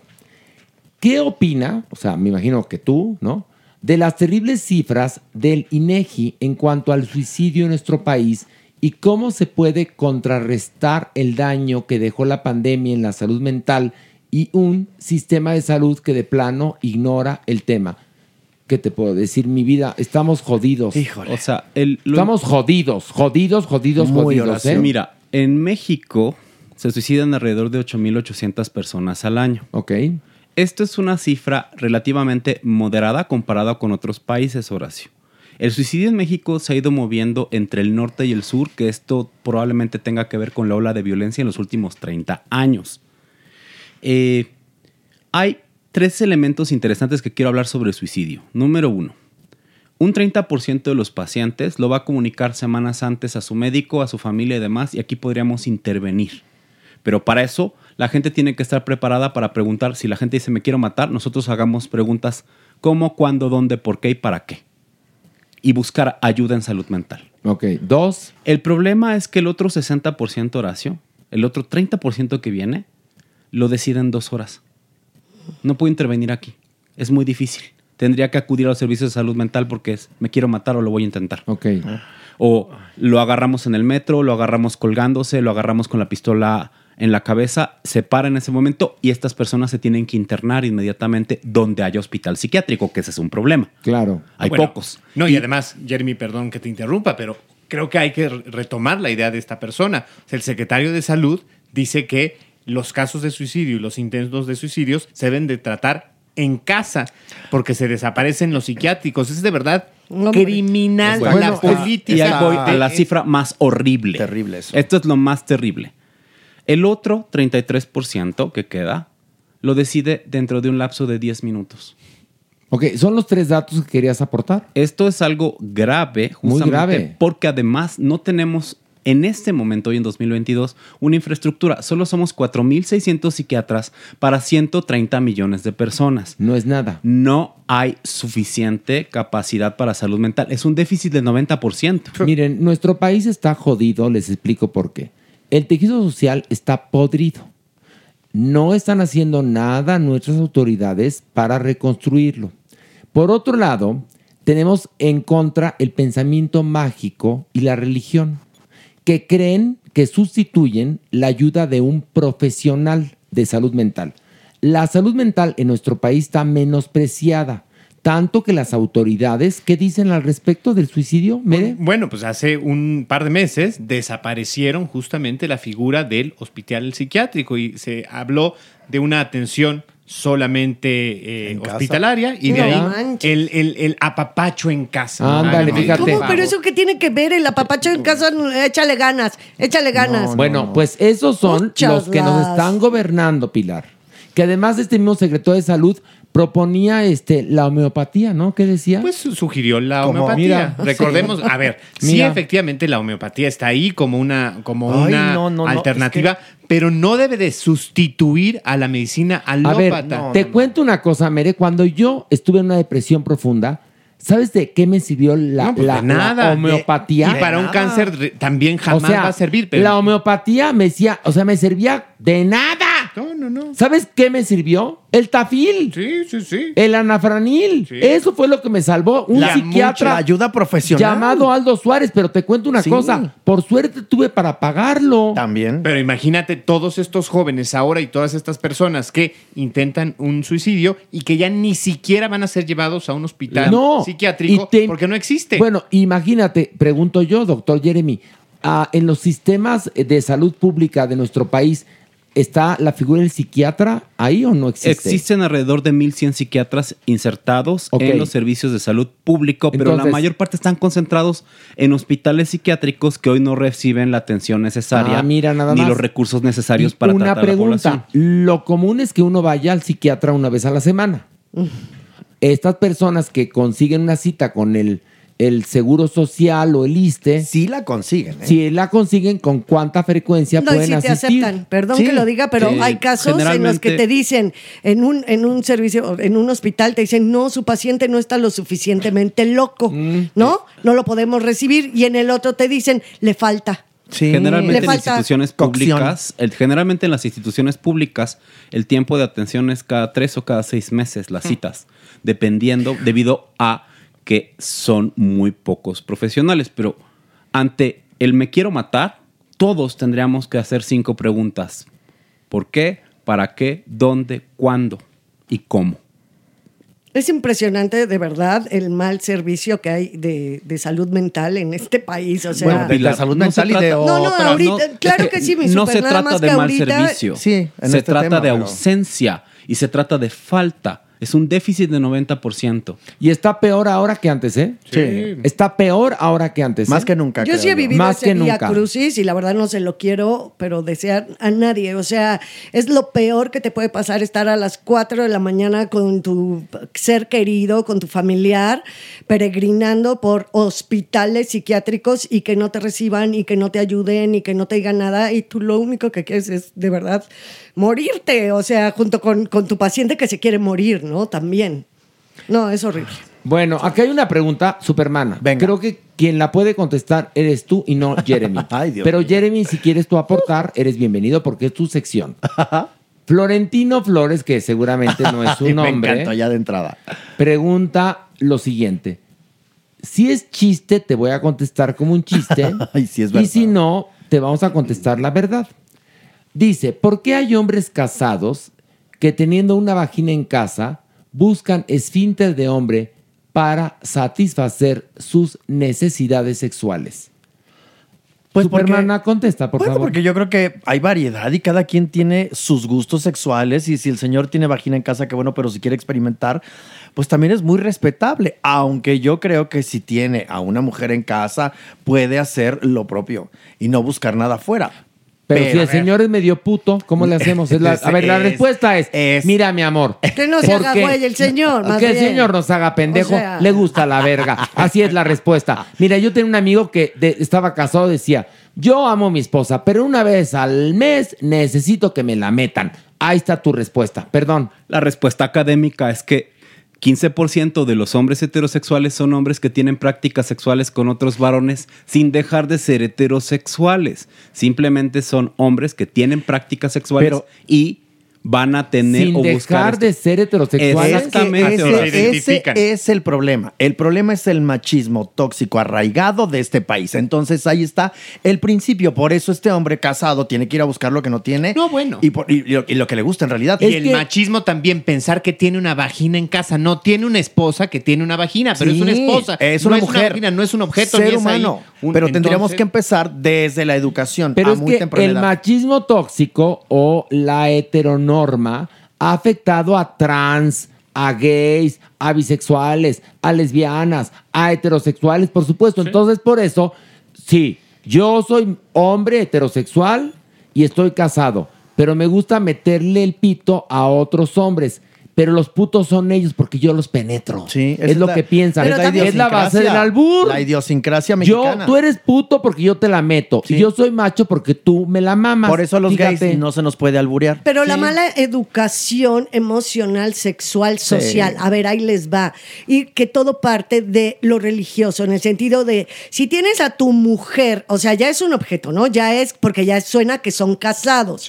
O sea, entonces ese hombre y esa mujer ya no pueden salir de ese sistema de pareja, empezando por eso. Ya no puedes experimentar afuera, lo cual no es cierto. Es que es ahí donde viene todo el horror, que las bases están totalmente mal y por eso se rompen y se quiebran todos los días. Pues hay algo más controversial. Desconocemos cuál es el número de mujeres que tienen sexo con mujeres. Y aquí entonces es, sabiendo que una mujer tiene un pito en casa, ¿por qué sale a buscar otra vagina? Esta población es absolutamente desconocida. Fíjate nada más. Y el INEGI trabajando. Bueno, Carlos Bautista. ¿Tú, le crees al INEGI? yo no. Mm, no. De entrada, actualmente no. No, yo no. Bueno, Carlos Bautista dice, fíjate, Carlos Bautista no quiere preguntar nada, pide un saludo. Ay, super mega mana saludo para ti, Carlos Bautista. ¿Le puedes dar una cachetada, doctor Jeremy? Qué bueno que no está la maniguis, ¿eh? Porque ¿Qué? ya sí me hubiera cacheteado a gusto, porque ya ves que es la más ardida. Pero de los con la doña, no contigo. No, ya sé. Que a ti se te lengua la traba, es normal. Usas mucho la lengua. y luego pues se te enreda, Superman. Todo se te perdona. Y bendito Dior que uso mucho la lengua. Eso, porque bendito si no, Dior. estaría Bendito muy, Dior. pero muy, eh, pues poco contenta, digamos. Y soy muy feliz y tengo una alegría y una sonrisa que no me la quita No nadie. te veo, pero es muy positiva y entrona. Oigan, este. Y con lugar. A ver, vamos a terminar con esta pregunta, que esta pregunta, desde cuando yo hacía mi programa de sexualidad con Anabel Ochoa, Ay, que le, me la preguntaban. le queremos mucho. Y creo que, fíjate, a final de cuentas, siempre seremos los mismos. Dice Lord.monas. Viva, qué Deberían desaparecer esas cuentas. Yo también Den creo. su carita. Sí. No hablo de que ser. se vengan en sus caritas, no. No. Pongan su carita, mis vidas. Sí. Porque, pues yo creo que las preguntas tienen que tener rostro, ¿no? Sí. Sí. Y la verdad es que eh, es tipo de, de- de personas que te ponen una florecita y alias, se esconden, Avatares. se esconden. O- o es- ¿Por qué no dan la cara? Y pregunta Lord.monas. Buenas noches a todos. ¿Hay alguna edad adecuada para que un adolescente inicie concienzudamente su vida sexual? La recomendación hoy en 2022 es después de los 18 años, una vez que tengamos como mayor información. Sí. La realidad es cuando yo me sienta listo y tenga el deseo, no esté presionado por mis amigos, ni por mi familia, ni por nadie más. Que sea algo que sea absolutamente mío. Genuino también, Genuino. porque la presión social nos orilla a hacer muchas estupideces. No nada más lo sexual, hay muchas otras cosas, pero en este punto, cuando tú te sientas preparado, ese es el momento correcto. Lo interesante es que a mayor información sexual, Sí. el inicio de la vida sexual se prolonga. Que hay una cosa muy interesante. Eh, cuando eres menor de edad, estás más caliente que nunca. sí. ¿No? La naturaleza es muy chistosa, Sí, ¿no? sí. La naturaleza va en contra de las leyes, que ¿no? De estre- las leyes jurídicas. Pero es que ¿eh? estás explotando también hormonalmente y Estás todo estrenando esto. hormonas. Exacto. Y entonces ahí lo que pasa es que necesitas información. Por eso lo que dice el doctor es muy cierto. A mayor información, más tardía tu sexualidad. Eh, eh, que aquí lo hemos dicho 20 Sí. veces. Entonces, a la edad que quieran empezar, porque no, no van a empezar a los 18, Uh-uh. nadie empieza a los 18, empieza a los 15, a los 14. Hasta menos. Hasta menos, ¿no? Entonces, papás y mamás o educadores tienen que hablar de sexo clara y concienzudamente con sus hijos. Sí.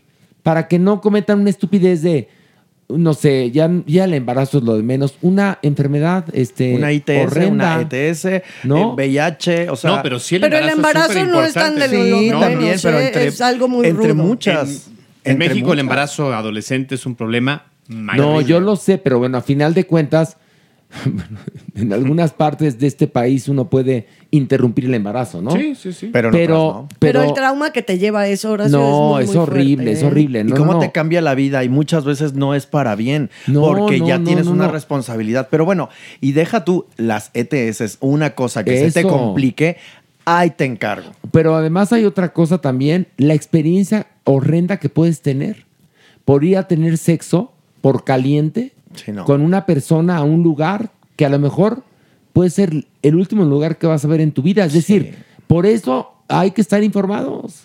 Totalmente. Porque en- con una educación sexual hasta también sabes y aprendes a cuidarte. Y a disfrutarte. Y eso es un factor. No, pero importante. hablo del, de, oigan, hay una cantidad de, de- de mujeres y hombres desaparecidos actualmente en este país, ya sea por las redes de trata o por el narcotráfico o por las sectas o por lo que sea, pero, pero pues también un adolescente caliente se va con la primera persona que encuentra sin medir las consecuencias. También ese tipo de prevención tiene que venir en la educación sexual, Claro. doctor. No me haga cara, yo sé que usted perdió la virginidad a los 12 años, pero bueno, muy su pedicure, doctor. Un poco más, de hecho. Ay, doctor. Porque tiene información, por eso. Ah, y muy está bien, muy bien. Eso está bien. ¿A qué edad empezó usted, doctor? A los 16. Ah, Ah, muy bien. bueno, está muy bien. Pero, ya informado o no? súper- Informado porque justamente yo sí tuve estas, estas pláticas con mis papás repetidas, Ah, muy bien. repetidas y repetidas. De hecho, me parecía a veces como invasivo, pero creo que fue muy útil cuando Pero- mis papás, ¿te estás masturbando? Yo sí, sí lo hago. Lo disfrutas, como hablando justamente de la experiencia placentera de hacerlo con quien yo quisiera y sobre todo pasármela Muy bien, doctor. Y la hermana no va a confesar porque Pilar Porque les es- lanzó es- la pregunta. No, es no, no. toda usted, una es una- usted viene del pla- planeta Exacto. Tacón. Para Ahí empezar, es yo otra ni soy historia. terrícola. Sí, yo ya. soy princesa extraterrestre. ¿Y tú, trans. merengón? Yo me tardé, ¿eh? No, no, no, no me acuerdo así exactamente, pero después de los 20. Después de los Yo sí, 20. después de los Uy, 20. guau. 21, Ahora 22 sí, haber tú. sido. No, yo sí empecé en mi adolescencia.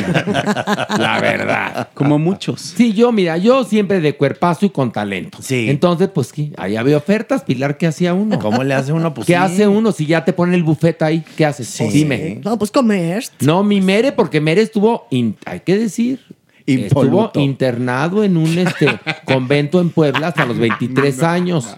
Con Sí. monjas, además, para No, evitar la tentación. Monjas, sí, sí, sí, sí. Mis padres jamás hubieran hecho eso. ¿Qué? Meterme a una escuela ¿Y religiosa. por qué te metieron? No, esto es broma, es broma. Oigan, a a mí sí me metieron en una... huevos. a- a- yo estuve en un colegio de monjas. Bueno, Yo yo, fui a un curso de verano, no voy a decir la escuela. Ay, dilo, pero de- dilo, dilo. ¿Cuál, cuál? Cedros. Ay, y es de lo que miedo. se arrepiente mi mamá más en la vida. Porque además, Pero- una familia súper liberal. Pero bueno, era compañerito de- del hijo del jefe de mi papá. Me mandaron para allá y bueno. Te mandaron al Opus Dei. Al Opus y Dei, mira, ir el Opus Gay. Y el Opus Gay. Y venía bueno, yo de una escuela súper. Eso también te da perspectiva en la vida. Hay que Pero sacar yo como alumno de colegio de monjas salí invertido de izquierda y luchador social. A ver, lo de izquierda no tiene de malo. Nada. Lo de invertido tampoco. Tampoco.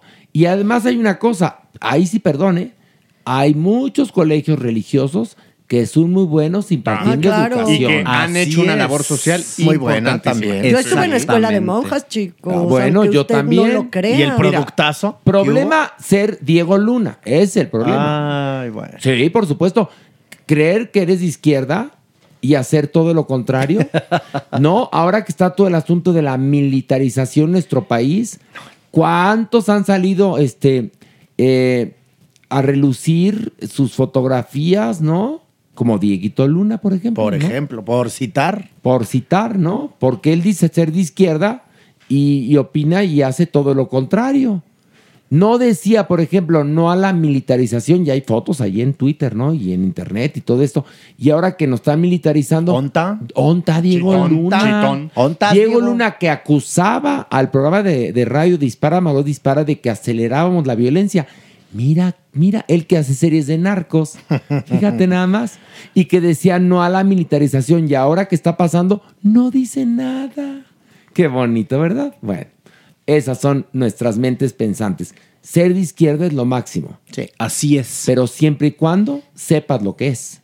No cuando pretendes serlo como Diego o Gael, que son analfabetas funcionales. Es la diferencia, no sé. ¿Qué piensan ustedes al respecto? Con conocimiento, todo con conocimiento. Todo con conocimiento. Y ¿Cómo, cómo de- congruencia, ¿no? decías tú que la izquierda está muy bien para las artes? Tú decías algo así al respecto. Sí, bueno, la izquierda evidentemente es un motor de, Libertad. mente, de libertad y que repercute en las artes, ¿no? Y de dónde sale estos movimientos de izquierda, pues de las grandes mentes del- de- que ha habido en la humanidad, surge de los grandes artistas, surge de la bondad del ser humano, porque quieres que la igualdad entre todos los que vivimos en este planeta sea cada día mayor. Obviamente yo creo que viene de los mejores preceptos eh, el concepto de izquierda. Lo malo es cuando se tergiversan este, las cosas y cuando no se es congruente y cuando estás un día a favor de una cosa y al día siguiente No, no, estás a no. favor de otra y entonces este, ya no hay una Y congruencia. no Horacio. puede ser como Diego pasa. Luna que aparecía diciendo no a la militarización. Él, él no- creo ni siquiera que sepa qué es ser de izquierda o qué es ser de derecha, Para ¿no? empezar. Pero dice no a la militarización. Ahora, ¿dónde está? Haciendo una serie de Star Wars, tal vez. Viviendo en el primer mundo, fíjate nada más. Olvidándose del tercer mundo. No. Porque ya está so far, Porque far, el far primer away. mundo, fíjate que el primer mundo sí es culpable de mucha de la desigualdad que hay en el planeta. En el planeta, en el, en el globo terráqueo Pues sí, completito, Totalmente, ¿no? Sí. Y mira, estos allá, qué padre, ¿no? Bueno, doctor, est- estamos de mucha protesta. ¿Le gustaron las preguntas? Me parece delicioso. Muy Las bien, preguntas y un poco de protesta es fantástico. ¿Verdad? Por supuesto. Eh, vamos a esto. El haber.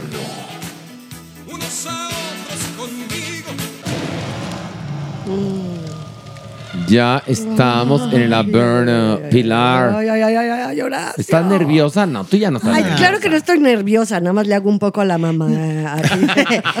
Les tengo una propuesta. ¿Qué va, y si mejor hoy no bajamos y hacemos aquí un picnic muy bonito y que Mere nos traiga pastelitos. Mira, te voy ya a trae el mantel de, de, de no te quieres enfrentar.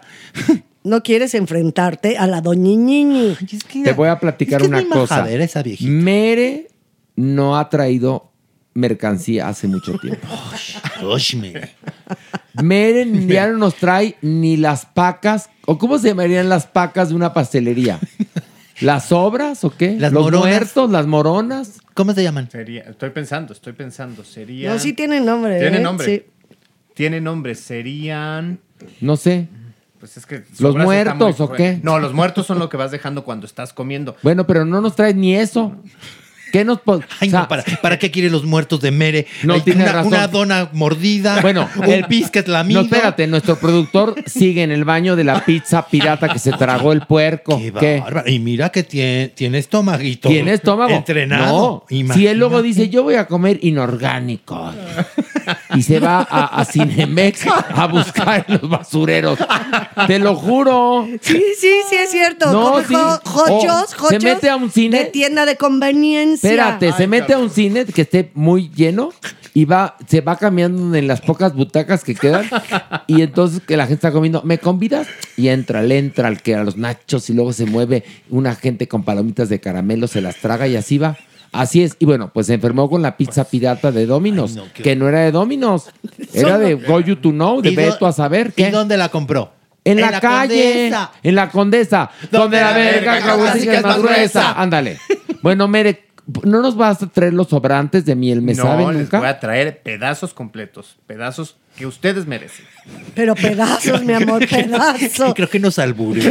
No, pero tiene muchas acepciones, ¿eh? Porque entre pedazo de... mm, y un pedazo. No, pero, pero además, ¿cómo puso las manos Pilar? Le hizo así como cuando las pones dedito De con ñonga. dedito, sí, de, así, Te- te la voy a dejar la ñonga así. Pedazo. La que No, ustedes se merecen, dijo. No un pastelito así individual, sino un Pedazo. buen pedazo. Pe- Pero hasta te Exacto. pusiste ronquito. Pedazo, pedazo de Bueno, vamos a ñonga, porque yo, yo les aviso que me acaba de mandar un mensaje por WhatsApp la doñinini que, aquí nos vamos a bajar. Ah, Así pues que, una, dos, tres, vámonos. Agárrense de las manos, ¿Qué te dije, Bel? ¿Qué te dije? Le mando el mensaje y bajan. Horacio, qué, ¿Qué gusto pasó? tenerte. ¿Cómo estás? Muy bien, doña Nini. Qué bueno. Feliz. Y además ya la veo muy tecnológica que Sí. me mandó un WhatsApp. Sí, sí, porque estoy viéndote en todo lo que haces. Ay, Estás fantástico. Estoy bien, doña Nini. Sí, ¿con quién vienes? ¿Cómo no? ¿Con los de siempre? O Con- sea, solo. Muy bien, tú No, muy bien, Horacio. no, vengo. Sí, qué bueno que bajaste. Ya se está quedando ciega, Ve- doña Ñiñi. Ya perdió la, perdió la vista. Qué cosa, la muñeca habla. ¿Cómo estás? Usted es muy guapa el día de hoy, ¿eh? Gracias, Y nada más fue un poquito de, de rímel y se ve bastante bien. Muy bien. Usted Es que ahora sí, Pilar. Pilu, no, no es cierto. Pilar se dio su manita de cat. Sí. Porque ah, ya andas ahí eh, en los tejados calientes o, qué, no, no, no, qué no. pasa? Lo que pasa es que era cumpleaños de una amiga y entonces fuimos a comer, que ahora sí que pedazo de chile en nogada que nos comimos. Pues sí, ya es temporada Muy de chile nogada. Muy bueno. Pues sí. tiene razón, ya es temporada de chile en Pues hoy me comí el primero, sí. ¿Y qué tal estuvo? La verdad estaba delicioso porque no estaba, ya ves que ya ve mi doña. Sí, por favor, de, de usted. De, de usted como toda la vida. Ya ve que luego los hacen muy dulces. Sí, No, asquerosos. entonces, este no es esa Ahora. combinación perfecta de saladito con dulce que tiene que ser, porque también ay, estaba la nogada Ahora, pero una pregunta. ¿Dónde? Ya, échate el gol, ¿dónde fuiste? A casa de mi amiga Brígida. Ah, o sea, Brígida. O sea, Brígida los y sí, guisó. los Brígida Recamier. Ok. Brígida. Pues a ver si Oye, ya te vas es- mandando unos sí es- Brígida. ¿Sabes que su chiles. bisabuela sí era Madame Recamier, la famosísima? la Ay, ¿Es en serio? Sí, es en serio. Me gustaría conocerla. Y le quedaron muy buenos los chilorios. Mm. Debe ser. Oye, pero, híjole, ya se me antojó un chile en nogada, maniwis. Ay, a mí de cualquiera. No, y a ti a, a todas horas. Ay, a ¿cómo- todas horas. cómo Te es- encanta. ¿Cómo a ti. está la güey, lo que no quiere esta Te voy a- hermosa? Te voy a responder. A ver, te voy a responder carácter. como. Como merece. ¿Esa mamá qué? Por favor. No me quieras, no, no te me quieras hacerle indispensable, Ay, por pero, favor. pero ¿quién, quién- quién tiene el fémur más hermoso de aquí del Averno? Me dan unas ganas de agarrarte, el- pero de agarrarte, pero de, de los, pe- bueno, de la peluca y, Eh, y no, hacerte no es así. peluca. Mire, mira cómo la veo. Mira cómo la muevo. Mira cómo la muevo. Está llena de orzuela esa cosa asquerosa. Ya cámbiala. Cambia ya la Eh, Le peluca. presento a un amigo Mere, la doña Nini. Señora, ¿cómo está? Estupenda. ¿Y tú? Yo, muy bien. Adelgaza. Ay, qué bajadera. No, ni bajadera ni nada. Realista, descriptivo en todo caso. La gente tiene que imaginar. Pero le voy a decir una Por cosa, favor. doña Nini. Yo ya voy a renunciar al cuerpazo. No, no. Voy a renunciar al ¿Por cuerpazo porque veo a mi alrededor que no hay gorda sin hombre. Y yo solo. Eso es verdad. Aquí las únicas panzonas tienen, Marido. tienen Pilar, mira, Pilar que tiene el bonito Cuerpazo, cuerpazo. cinturita. ¿Y cómo está? Sola. ¿Yo? ¿Cómo estoy? Sola. Mere, acompañada. Y la Maniwis también. Triunfadorcísima. Triunfadorcísima. Porque ya me han dicho que tú eres muy, muy brincona. No me diga. No, doña sí. No les sí. crea. No, sí, yo sí les creo. Fíjate que sí les creo, porque tienes carita de divertida, Y niña. que, y que ahora ya la Maniwis, como tiene novio regio, le dijo el otro día, tráete, tráete un lubricante de gloria. Porque, porque ocupo. Un beso a Monterrey entero. Ay, Que hay Monterrey. mucha, mucha gente de Monterrey que nos escucha. Oigan, le vamos a dar una noticia en este momento. Ya, ahora sí, fuera. Ya, fuera, fuera se acabó el máscaras. misterio. Fuera máscaras porque ya está firmado el contrato. Bendito máscaras. Dios. Ahora sí. Próximamente regresará al teatro Ay, ay, ay. una obra maravillosa llamada Un acto de Dios, en inglés An Act of God. Y eh, bueno, evidentemente con la dirección y la producción de Pilar Bolívar, la adaptación también de Pilar Bolívar, producción mía también, donde interpreto a Dios. Pero aquí la noticia es que los arcángeles van a ser interpretados por Maniwis y Superman. ¡Bravo! ¿Es en serio? Es en serio, sí. No lo puedo creer. El autor David Jaberbaum, que además es un amigo mío. No lo sabe. Muy querido, no lo, No, lo. Ah, ya lo sabe. sabe. No, Ah, qué le bueno. tuve que pedir permiso. Ah, qué bueno, Horacio. Le expliqué y me dijo, me encanta la idea. Además, Dijo, clararira. me dijo, me contestó, yes, Larira. No, me dijo, me dijo, mi hija, me- yo confío en ti plenamente, me dijo cosas muy bonitas. Tipazo, además. Más bien dicho, me escribió cosas Qué muy bonito. bonitas y me dijo, tú eres el actor que más veces ha interpretado el papel. Confío en ti plenamente y me mandas mis regalías. Así me puso.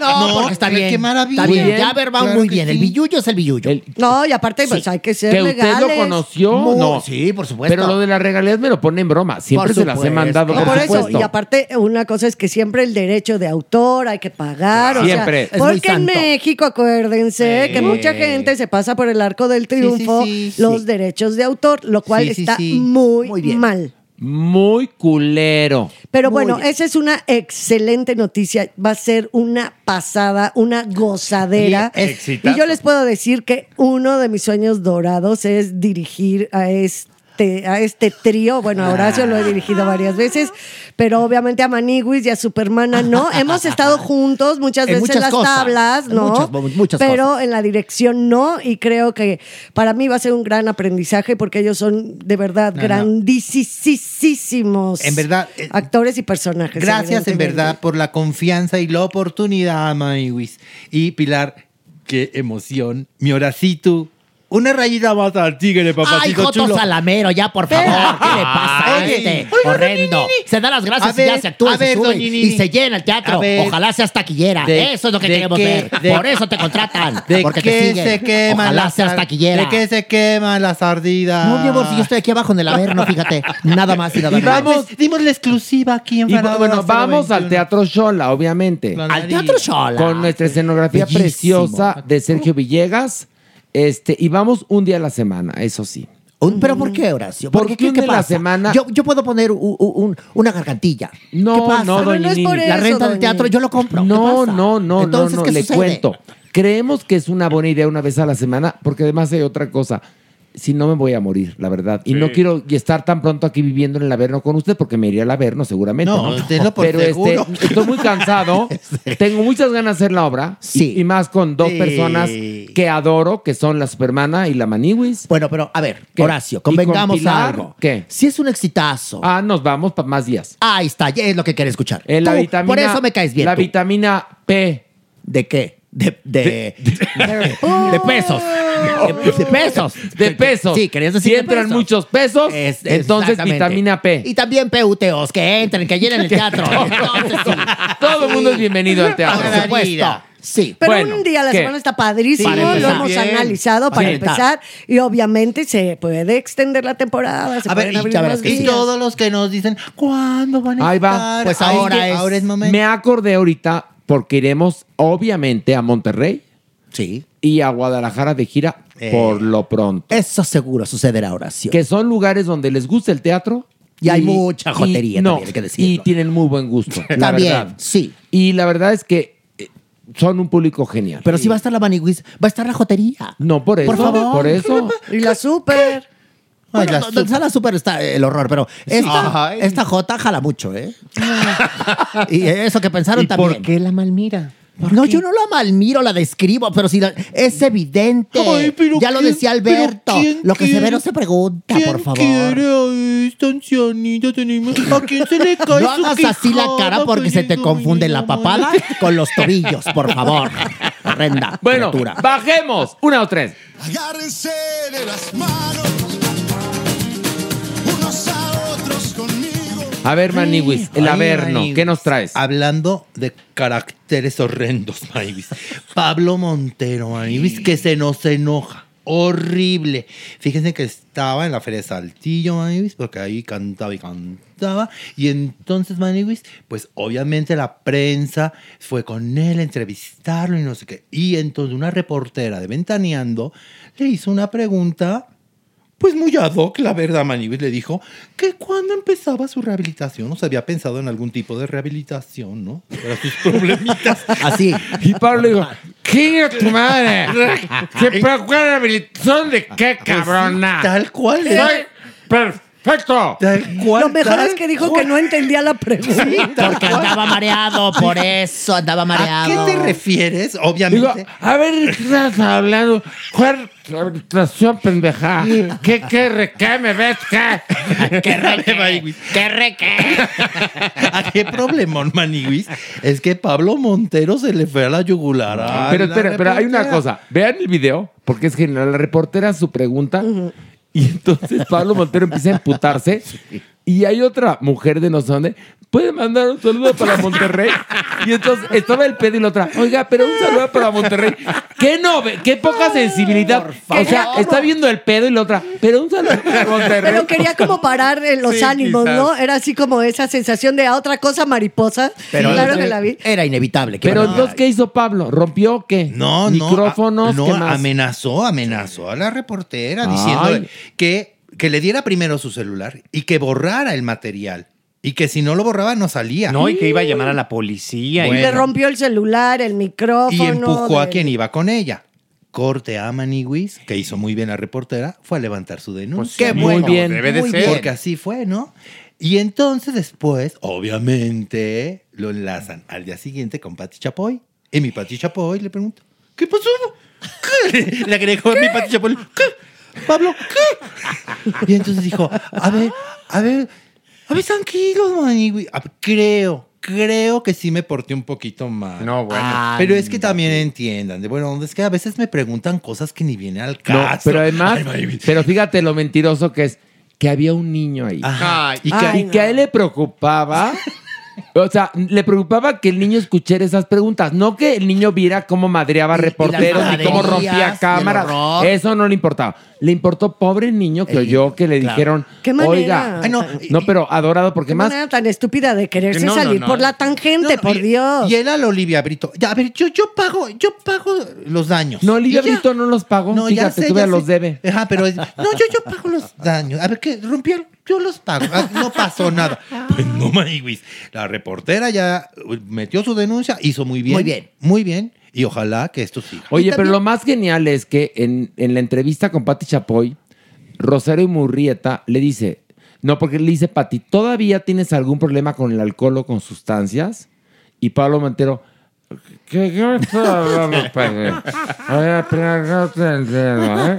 Que yo, yo ya eso ya lo dejé hace No, mucho. yo- yo me- Y Por favor, pero si dejó el último capítulo colgado con Juan Ahí va. Osorio. Rosario Murrieta le dice, oye, a ver, a ver, porque tú dices que hace mucho tiempo dejaste esto. Recientemente, en la última grabación de la preciosísima bioserie muy Preciosa. ética de Vicente Fernández, dejaste la producción parada. Juan Osorio que diciéndole. Por problemas de alcohol. Y dijo entonces Pablo Montero, a ver, perdónenme, pero yo, no bebo. A veces normal, una copa de vino, pero nada más a mi pati. A mi pati, o sea, si me entiendes, mi pati, no, o sea, Sí, estamos la verdad, chupando tranquilos. Estamos chupados, es más, para tomando una botella de mezcal. mi pati. O sea, pero te fue por una pura tangente, pero además no es brillante. Entonces tú contesta, No, no lo pura es. pendejada. Claro. La verdad, ya, ¿para qué nos vamos No más? tiene Ay, salidas. ay. Y no. no. te ofendes cuando te hacen una pregunta así, si no tienes colita que te pisen. Claro. Obviamente, A o sea, él o se tomas sintió, la ola y surfeas en ella. No, Pero pero también sabes que luego hay periodistas, Que no se hablo pasan de de este caso, que te preguntan una pendejada nada más por chingar. Que hay provocadores. Sí. Sí, entonces ahí tienes que tener la piel muy ancha para que entonces no, no. te hagan perder y la nota sea tu Perdiendo. reacción violenta. Claro. Maniguis, pero les dio lo que querían. Estaba lleno de reporteros y obviamente, pues me empezaron a grabar lo que estaba sucediendo. Claro, el porque más, queriendo romper el celular de una fulana cuando todo el mundo estaba grabando, hasta el Por niño. favor. Hasta el supuesto El niño. niño. Hasta el niño. El traía niño fue el, celular. que, eh, fue el que subió el, video. niño fue el que subió el video. Por favor, Pablo. Pablo, Bueno, por favor. otra Montero. nota, vámonos. Una más. No, varias más. Ay. Vamos nivel por nivel, Ah. espérate. Ya, avienta el joto, órale. Ay. Ándale a Maniwis. Ándale. Ay, ay, cosas ¿Qué? muy hermosas. A ver, dinos. Cosas muy hermosas. Pues ¿saben también quién se puso al tú por tú? ¿Quién? Mi Yolanda Andrade. ¿Por qué? Con una actriz que se llama Daniela Navarro. ¿Quién? Pues Daniela ¿Quién es Navarro. esa? ¿Qué? ¿Qué? ¿Que no la conoce? No, no, yo no. Pues yo Yo no. tampoco. Pero ahí les va, Maywis. Resulta, Maywis, que estaban en la noche de gala de la Casa de los Famosos. Que ya acabó. Ya que por cierto ganó Ivonne Montero. Ajá, Por si tenían pendiente. Tenían Que no podían pendiente. dormir. Ganó ella. Ivonne Ganó Montero. ella. Lo que sí. pasa es que en estas noches de gala invitan a, a personalidades y invitan a la gente que salió de la Casa de los E Famosos. invitan, no es y invitan. Eh, Toma. ay, Por joto y por estúpida, toma. Ya me había pegado la Por joto, estúpido y aguada. Ahora, Ya. Bueno, entonces. Bueno, eh, invitan. Ahora, por, por resiliente. Ay, Ay, No, no, ya, pobre. no. A ver, explícanos. y entonces invitan también a los famosos, entre comillas, que sí fueron expulsados de esta casa. O sea, es decir, y entonces ah, les es- preguntan. ah, pero una pregunta. La gente, porque mucha gente en México no vio este programa porque era, era para Estados Unidos y bueno, por internet.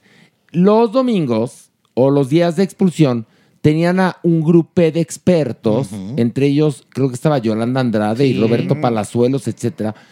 Me invitaron a mí a hacer eso. Ah, No, no pude por, por porque bendi- Dios es bendito grande. sea Dios. Porque Dios es Dios me, grande. a- No, sí, me ya, adora. No, basta. Aquí no digan ese nombre. Bueno, perdón, el destino me adora.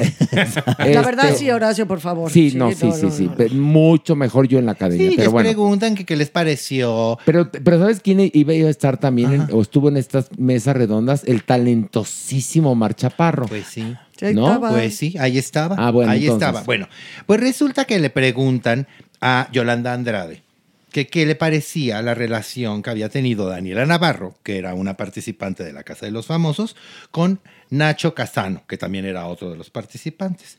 Y entonces Yolanda, en su pecho muy sano, dijo, ay, a mí qué me importa.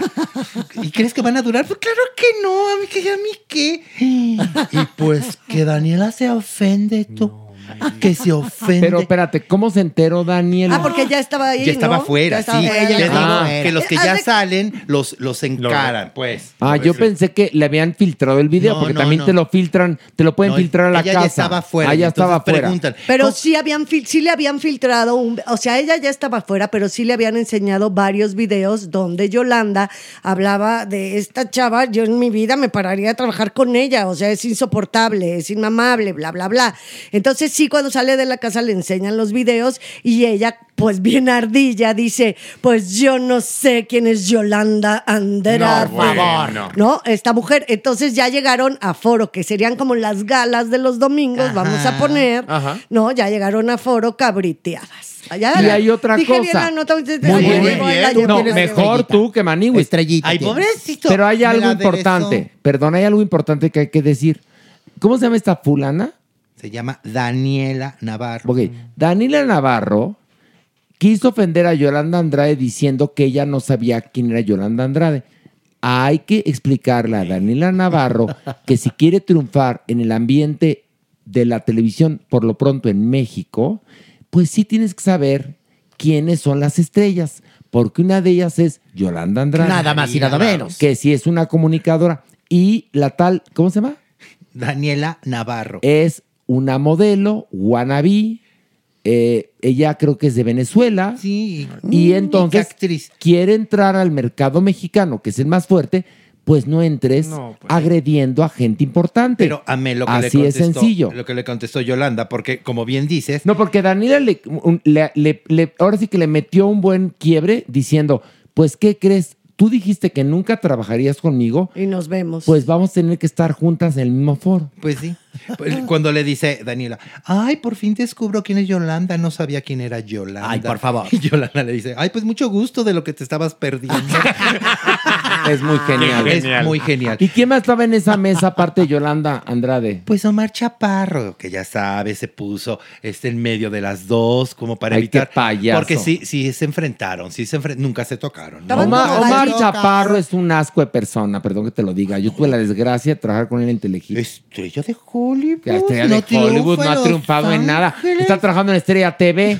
Se fue, se fue a Hollywood para trabajar en Estrella TV, imagínate nada más. De, de, de, que te- de tu night show. Pues, En Estrella ¿De TV, mi show? vida, no, ¿Y no, qué? no. Estrellas de Hollywood. No, pero mi bueno, amor. pero bueno. Lo más cerca que estado de Hollywood es que ha caminado ahí por la calle, nada más. Personalidad invitada de la Casa de los Famosos. Fíjate, nada más. Bueno, si Oye, estaba. no, para, eh. Luego se van a trabajar, dizque a Hollywood y acaban haciendo televisión latina. Es lo que no entiendo yo. ¿Para qué? O sea, por ejemplo, Kate del Castillo dijo, me voy a Hollywood y acabó trabajando en La Reina del Sur. Parte 1, parte 2, parte 3, parte 4. Patti Manterola, ¿dónde está triunfando en Hollywood? ¿Dónde están las películas de Hollywood de Omar Chaparro? Acabó trabajando en Estrella TV. Bueno, seguimos. Uno más. Uno más, vámonos. Venga. Agárrense de las manos, unos a otros conmigo. Que, que no, Pilar, no sufras. ¿Qué? Sí, sí. ¿Qué ¿Ya te dio? No, es que me gusta esta, esta versioncita de cómo la canta. Te llega. Te llega. Como que quieres rayar el Ay, hotel. sí, sí, sí. Aquí quieres Ay, no el Averno. esa maravilla. Qué belleza, ya Qué la vi. belleza. Ya la sí vi, están porque mira, empezando a rayar los Ya tengo mi celular, ya, ya puedo ver. Ya puedo Ya ver la cosas. gente nos está mandando pruebas Fehacientes. fehacientes Contundentes, Horacio. de que han firmado. Pilar cogió aquí. Amé. Es que ¿Tú qué harías, Pilar, que un día llegas a un hotel que nunca has estado y ves en la cabecera, Pilar cogió aquí? Yo hago un live. ¿Qué harías? Un live en ese momento. ¿No? Hago un live en Instagram. Sí. ¿Cómo se lo explicarías a tu acompañante que habías engañado que eras virgen? Ahí, ahí se, se enteraría de todo y me valdría gorro, sería muy feliz. Tú muy bien, Pilar. Bueno, a ver, cuéntanos. Oye, la que no está muy feliz, ¿Quién es? pues Yuri. Ay, Yuri. Ay, Yuri. Ay, Yuri, ya. Por eso entiendan que acabar la primaria en Es serio importante. es importante. Yo no creo que Yuri, te lo juro, tenga la primaria terminada. Ni siquiera. Se le nota. Mani, pues no le dio tiempo, Maniguis. No, pues no. O te No. cantaba o era estrella o Era- estudiaba es- la fue primaria. estrella muy, desde muy chica, la verdad. Pero bueno, Pues ¿y esa qué? Pues la entrevistaron Maniguis porque iba llegando en el aeropuerto ella. Que, de, que, perdón, venía llegando de vivir fuera de México muchos meses. Así decía la nota, así, ¿no? así decía, así decía. Y entonces le preguntan, oye Yuri, pues ya te tachan ahora de gordofóbica. Porque dijiste que tú me ibas a contratar bailarines gorditos. Y, o sea, ¿qué? Yuri, ¿qué con esto? Dice, ay, ma- a ver, a ver, ay, ¿cuándo has visto un? A ver, un bailarín de Madonna gordo. O sea, un bailarín tiene que tener el cuerpo de bailarín. O sea, además ya, ya todo lo que digo ya me tachan que si soy gordofóbica, que si soy mamofóbica, que soy ideofóbica, ya todo lo que termina en fóbica yo soy. Y yo nada más me río. ¿Cómo te ríe? Porque tenía un poquito ya de botox. Ya, ya, ya. Dije, ay, ay, mani. pues, Oye, ¿y qué tal con lo que también estabas diciendo, no? Que pues que ya no hay hombres, que los pocos que quedan pues ya se van al monte. Es que en su show, Ajá. en su show, se, se coló una imagen, Horrenda. un video, donde Yuri en el preámbulo de una canción está diciendo que Ricky Martin pues es gay, que todos los guapos se vuelven gays. No estamos quedando sin nombres, eso Ay, dice, ¿no? Qué tonta bueno, es, qué que, es una, que, que en el caso de ella ya está reincidiendo en pura pendejada, Sí, pero bueno, abyección, Y entonces- abyecta. Y Dice, entonces... ay, no, ya, man, eso lo he dicho desde hace ocho años. Cosa que no ha cambiado el show. eso lo he dicho desde Ya hace cámbiale, ocho mi amor. Pero, pero te digo, mi Yuri no se entera que el mundo se ha cambiado. Que se ha cambiado. Que eso ya no es esos chistoso. chistes, ese chiste que funcionaba en su show hace ocho años, Ya no. Ya no funciona. Pues ¿no? te das Pues cuenta tanto- cuando ves su video, su nueva producción, y dices, híjole, está más old fashion, Sí, sí. que, o sea, está súper mal conceptualizado. No, no, la verdad. Y no, y fíjate que ahí sí pone a dos bailarinas con una talla eh, mayor. O sea, pero no, la verdad es que la pobre mujer, tú la ves como si se hubiera quedado pegada en otra década. Y además, No, otra no, vez, peor. volvemos a lo mismo. No tienen los argumentos ni la inteligencia para salir de este callejón defender. del que sí hay, porque puedes decir, a ver, mi show está conceptualizado con una figura de bailarines. Evidentemente podrá haber un show en donde eh, bailarines con sobrepeso eh, estén bien recibidos. En este caso, ver, mi propuesta no los contempla y, Y- no y hay, hay ahí una discriminación. cosa, ¿eh? Perdón. Se vale. Perdón. Pero es muy tonta para salir. A ver, perdón, en mi concepto, Horacio Villalobos, los bailarines y las bailarinas tienen que estar entrenados. Y, la gente cuando está entrenada está en su peso. Porque si no, no te van a rendir. pero Es también hay, no, pero sí hay bailarines también con sobrepeso que se han lucido en otros shows, pero ese es el concepto y también aguantan y todo. Pero es sí, yo también válido, coincido. Pero a Claro, ver, es- la forma más fácil de salir de Yuri es que sí lo ha hecho. En su video tiene bailarinas de tallas extras. Pues parece que no se enteró. Ni se Pero a acuerda, ver, Parece que no es- se enteró. A ver, mi doñita. Por favor. Preciosa, dorada. Venga, arráncate, guapa. Guapa. El problema es que mi Yuri adorada de mi corazón, vocesasa de nervios, no tiene la estructura mental ¿no? ni siquiera para defenderse con lo que ya sí tiene con qué defenderse. Pero bueno, además otra cosa, tú ves el video el más reciente, Yuri, y no tiene cultura. No. No. es decir, como propuesta, cultura. Es decir, si quieres estar a la vanguardia, pues tienes que estar sí a la vanguardia en tu información, en tus conocimientos, en tus viajes y en tus lecturas. Cosa que en el caso de Yuri creo que lecturas no hay. Entonces, pues, ¿cómo se va a enterar? Entonces llega un creativo y le dice, mana, esto funciona Le porque vende unas... es lo que la juventud le gusta. Pues no. A la chaviza. A la chaviza. Y las mitologías y el caballo y ahora vamos todos los guerreros. no, y además lo vas a dirigir tú porque no va a haber más que una cámara emplazada y ya, no te preocupes, lo Y puedes dirigir, ¿no? Es horrendo. Horrendo. Sí, y la canción es espantosa. Eso demuestra que a Yuri no la asesora el que asesoró a Cher o el que asesora a Lady Gaga o el que asesora a la misma Madonna. Madonna. A Yuri la asesoran sus comadres de los ochentas que ya tienen 60 años como ella, A punto. ver, ¿quiénes Y que no son tiene nada de malo los tener 60 productores años. De la más draga. Ay, ay, ay, es en serio. Espérame, pausa. De- perdón que decías de los 60 Sí, años. que no tiene nada evidentemente de malo tener 60 No. años porque puedes estar informado a la vanguardia, cultivándote, ¿no? Tanto en lo visual, en lo, Lo sé, auditivo. porque hay gente No, así, Horacio. Pero, No. perdón, lo que dice Horacio es que es gente que también se va quedando. Es lo que estoy diciendo. Se está A quedando. ver, les voy a platicar una cosa. Una vez vi una, eh, una exposición de Goya que estaba casi la totalidad de su obra en el Met en Nueva York. Y veías Goya de joven, siempre innovando, y Goya ya de viejo, enfermo en Francia, innovando. Lo cual quiere decir que la edad no está peleada No, con la vanguardia.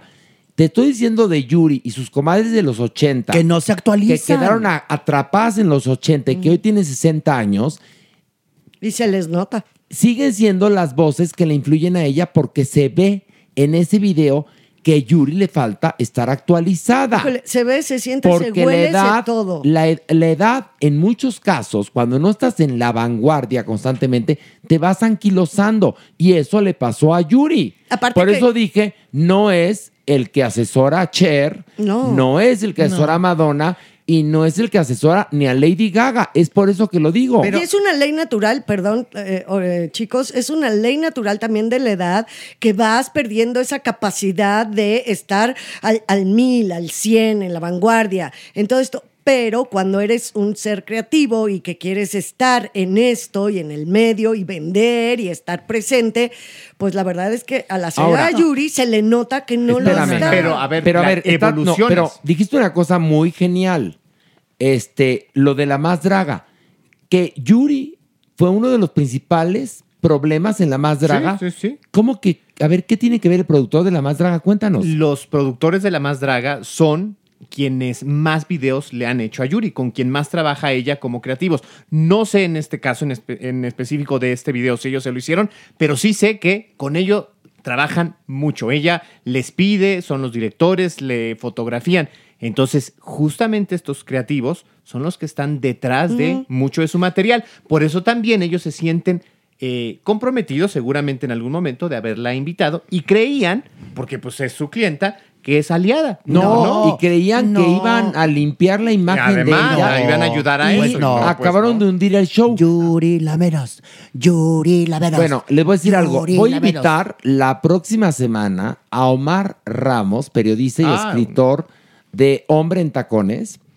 Este hizo un análisis esta semana perfecto de por qué la más draga es un horror y cómo la más draga ha repetido esos patrones de eh, machismo tóxico en un programa que tendría que ser todo lo contrario. por favor. Y explica por qué, lo está explicando en un hilo de Twitter perfectamente, por qué Yuri fue ya, ahora sí que la cereza del pastel que acabó de hundir a la más draga. Por eso, por el machismo ¿Y por qué el programa es racista, Horrendo. misógino, todo este horror? Hasta Voy a invitar- transfóbico. hasta Acuérdate que lo dijeron en ese programa. Bueno. ¿Y qué creen? Ya está RuPaul aquí en México. Por eso, ¿Qué hubo? estaba ¿Qué dando hubo? justamente esta nota Omar Ramos para decir, agárrense que ya llegó el dueño del concepto y el que lo hace bien, que es RuPaul. Lo hace Y no, la más draga, que es una mala copia, y marca con una inteligencia, Omar Ramos, todos los errores espeluznantes Es de esa cosa llamada la más draga. Así que lo voy a invitar la próxima Ay, semana para que venga. Tiene aquí. luces ese hombre. Tiene luces, tiene luces. En, en el cerebro, quiero decir. Y maniwis en el pelo. No, y apagones adentro. Y apagones adentro.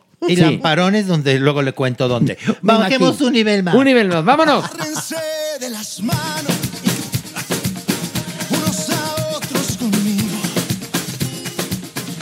Ay, May. ¿Qué pasó? Nota digna del Averno. A ver. El chicharito.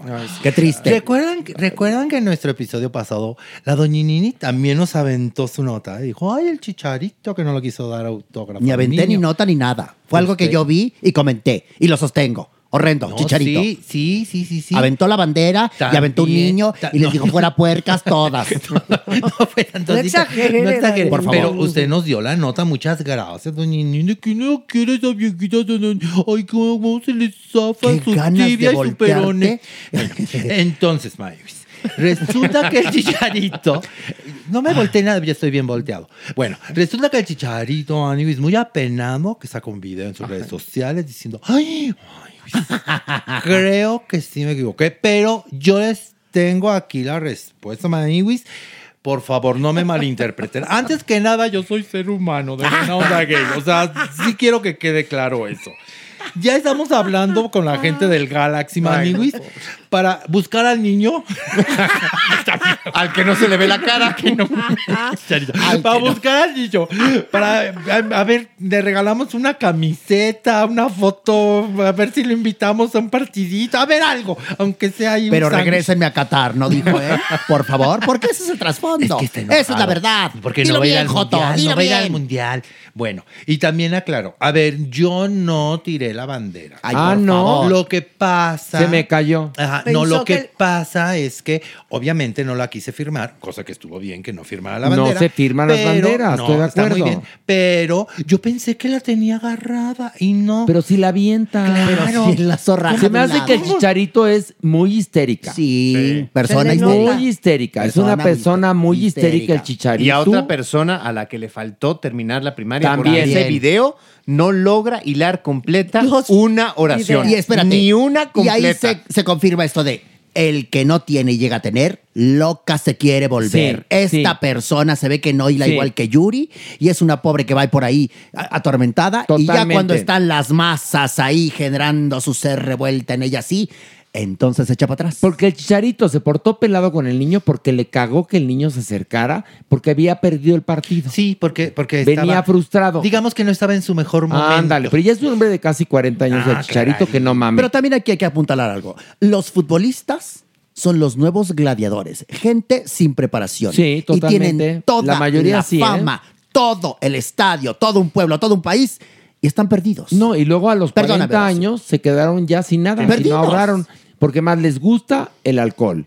La les milonga. gusta la milonga. Sí. Algunos la ñonga también. También. A otros la nocha, ¿no? Sí, también. No, totalmente. Y el chicharito, sí, la verdad es que... Inocente guerrero del amor. no, no, no, no, qué, qué, qué hombre tan... Un cerebro de chicharito. No, no, pero, pero no está solo, no está solo. Su novia, Nicole, ya dijo. No, ¿Qué ya dijo? de buena onda. ¿Qué dijo Nicole? No, ya de buena onda. O sea, es que también ustedes, o sea, nada más, nada más pasan en los videos editados. A ver, pasen la película completa. Pero si no hay edición en eh, ese video. De buena onda. O sea, sí quiero que sepan que esto que están haciendo. Ya todas estas críticas sí le están afectando mucho al chicharito. Ah, no, pues, o sea, ah, de, buena, mira. on- de buena onda gay. O sea, ya déjenlo en paz. Oye, y Pablo sí es un- Montero que dijo, déjame el chicharito, me lo voy a madrear. ¿No? ¿Dónde está su celular para ¿Dónde chingárselo? está la luz para chingar? ¡Italia! A la voz de la reportera que se casi en Madrid. Préstame tu celular para grabar, chicharito. Y Yuri, Yuri chicharofóbica. Oigan, y la por... no, les quiero dejar esta imagen que aparece en la revista TV Notas. E imagen en nuestras mentes. Sí, quédensela, por favor. Después de oírlo del Charito, oigan esto. En la portada del QB Notas está el, el inteligentísimo Raúl Araiza y dice, Raúl Araiza, una foto del sonriente, entre exclamaciones, en rehabilitación otra vez. Raúl, entre comillas, el negrito Araiza, dice, vivió meses bajo mucha presión y se internó por voluntad propia en una clínica de detox. Ahora, ya aprovechando que tiene voluntad propia, acaba la secundaria, Raúl. Ya que Que está ahí tranquilo. que aproveche el tiempo. Aprovecha. A lo mejor en Oceánica te dan un curso en línea de primaria y secundaria abierta. De alta velocidad. pues ya Puede que vas por la vida como comunicador, ser. no está mal tener un bagaje, ¿no? Y puede ampliar, puede ampliar el grupo por Zoom. Exactamente. Puede invitar a Yuri. A Yuri, Puede invitar no. a Pablito, a Pablo Al Montero. Chicharito. Al Burro Van. Ranking. O sea, pueden hacer un buen grupacho. Un grupacho. Bueno, a, a varios y a varias de ese programa podrían invitar. A Daniela ¿no? Navarro para que sepa quién es quién. Ándale, a- a- que haga un grupo de apoyo cultural por Zoom, Raúl Araiza. Y juntas de las manos. Y juntos de las manos. ¡Ánimo! ¡Ánimo! Y entonces a Yuri le, le ayudan para que no tenga ninguna fobia. Sí, muy Al bien. Chicharito para que aprenda a hablar correctamente. Y respete al público. Y respete también la bandera. Este, ¿a quién más podríamos invitar? A Danila Navarro para que sepa quién es Yolanda Un Andrade. grupacho. Un grupacho. No, Al estaría Burro Van bonito. Ranking para que entienda su edad. y. Exactamente, sí, no, estaría muy padre, ¿no? Sí. No, pues muy, muy, muy bien. Muy bonita. Ojalá que le inviten a usted, mi viejita preciosa. No, no, yo no, te, no, yo no. te voy a invitar ahorita, pero vas a ver lo que te voy a invitar. Mira, ¿sabes Vas qué? Va por mi cuenta. Venga, eso. Ay, Horacio, Muy ¿tú bien, qué te, Horacio. qué te estás metiendo, Horacio? Porque una cosa son las chuscas y otra una leyenda Una señora, por del favor. cine nacional. Una diva. Pero no se había equivocado, Maniwis. Y le pegaste. Se equivocó en el momento que dijo y a la señora también al grupo, por favor. Se equivocó en el momento en que no dimensionó. Se equivocó en el Ay, momento en el que nació con esa peluca. Se equivocó en el momento en que tragó tanto gluten. Ay, pobrecito de ti, ¿Qué? Tú nada más por quedar bien Oye, con y la voltea a muerta. Mere que trae un botón desabrochado. No está desabrochado. Mere, ¿No no. A Mere. Pero ya eso ya. No, ¿dónde No. está? Ya tienes que ir a, a la ¿Dónde tienda está? FM. Forgotten Man. Esta sí, Forgotten que, Man. esta sí que vaya al grupo para que deje el gluten. Pero, pero al grupo de, No. de Weight Watchers.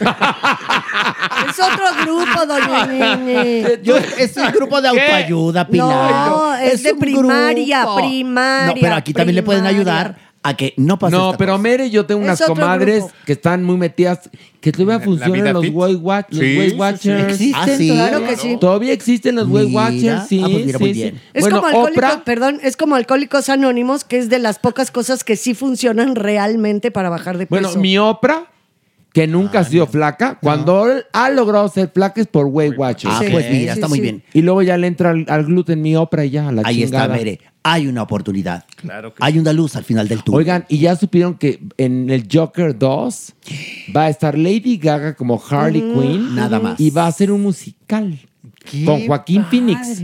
Uy, Suena padre, muy ¿eh? bien, Sí, muy bien. suena. Y que Ben Affleck ya se separó de Jennifer López porque lo dejó drenado. Sí, pues de con mi Lo ese secó. nachón, Pues sí, lo secó. ese nachón, como dos rodillos, así No. el otro pobre. Ahí quedó el de Ben Affleck.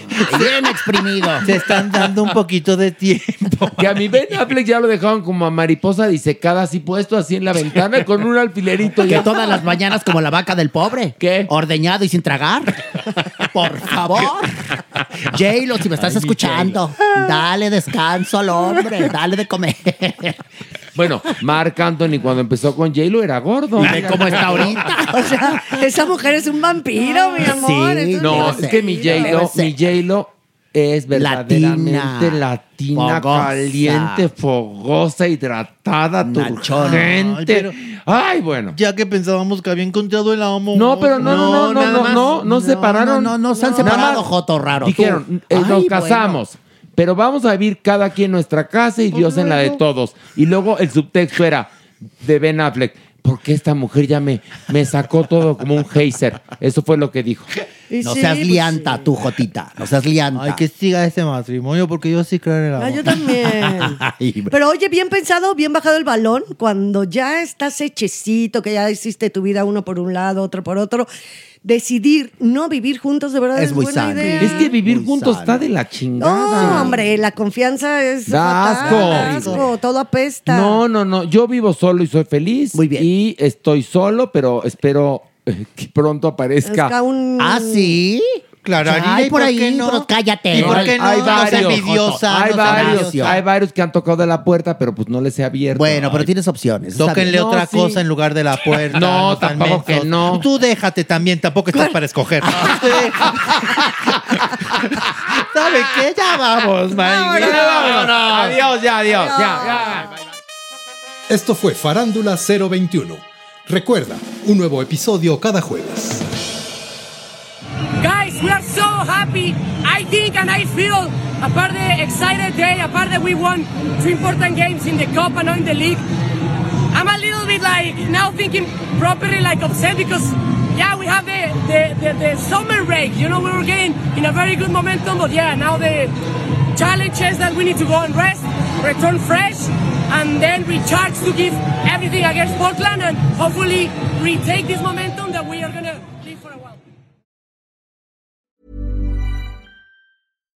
Hi, I'm Daniel, founder of Pretty Litter. Cats and cat owners deserve better than any old fashioned litter. That's why I teamed up with scientists and veterinarians to create Pretty Litter.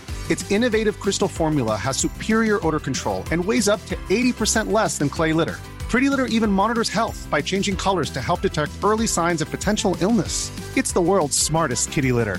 Go to prettylitter.com and use code ACAST for 20% off your first order and a free cat toy. Terms and conditions apply. See site for details. Hey, folks, I'm Mark Marin from the WTF Podcast, and this episode is brought to you by Kleenex Ultra Soft Tissues, your ally to help tackle your allergy symptoms this season. I love the change of seasons, but nobody loves pollen and all those other things floating in the air that make you sneeze during this nice weather. Kleenex Ultra Soft Tissues are hypoallergenic and allergist approved, so fight back against watery eyes and runny noses without worrying about irritating your skin. For this allergy season, grab Kleenex and face allergies head on. Planning for your next trip?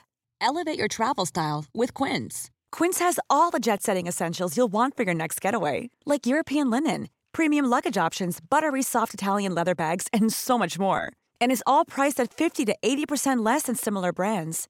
Plus, Quince only works with factories that use safe and ethical manufacturing practices. Pack your bags with high-quality essentials you'll be wearing for vacations to come with Quince. Go to quince.com slash pack for free shipping and 365-day returns.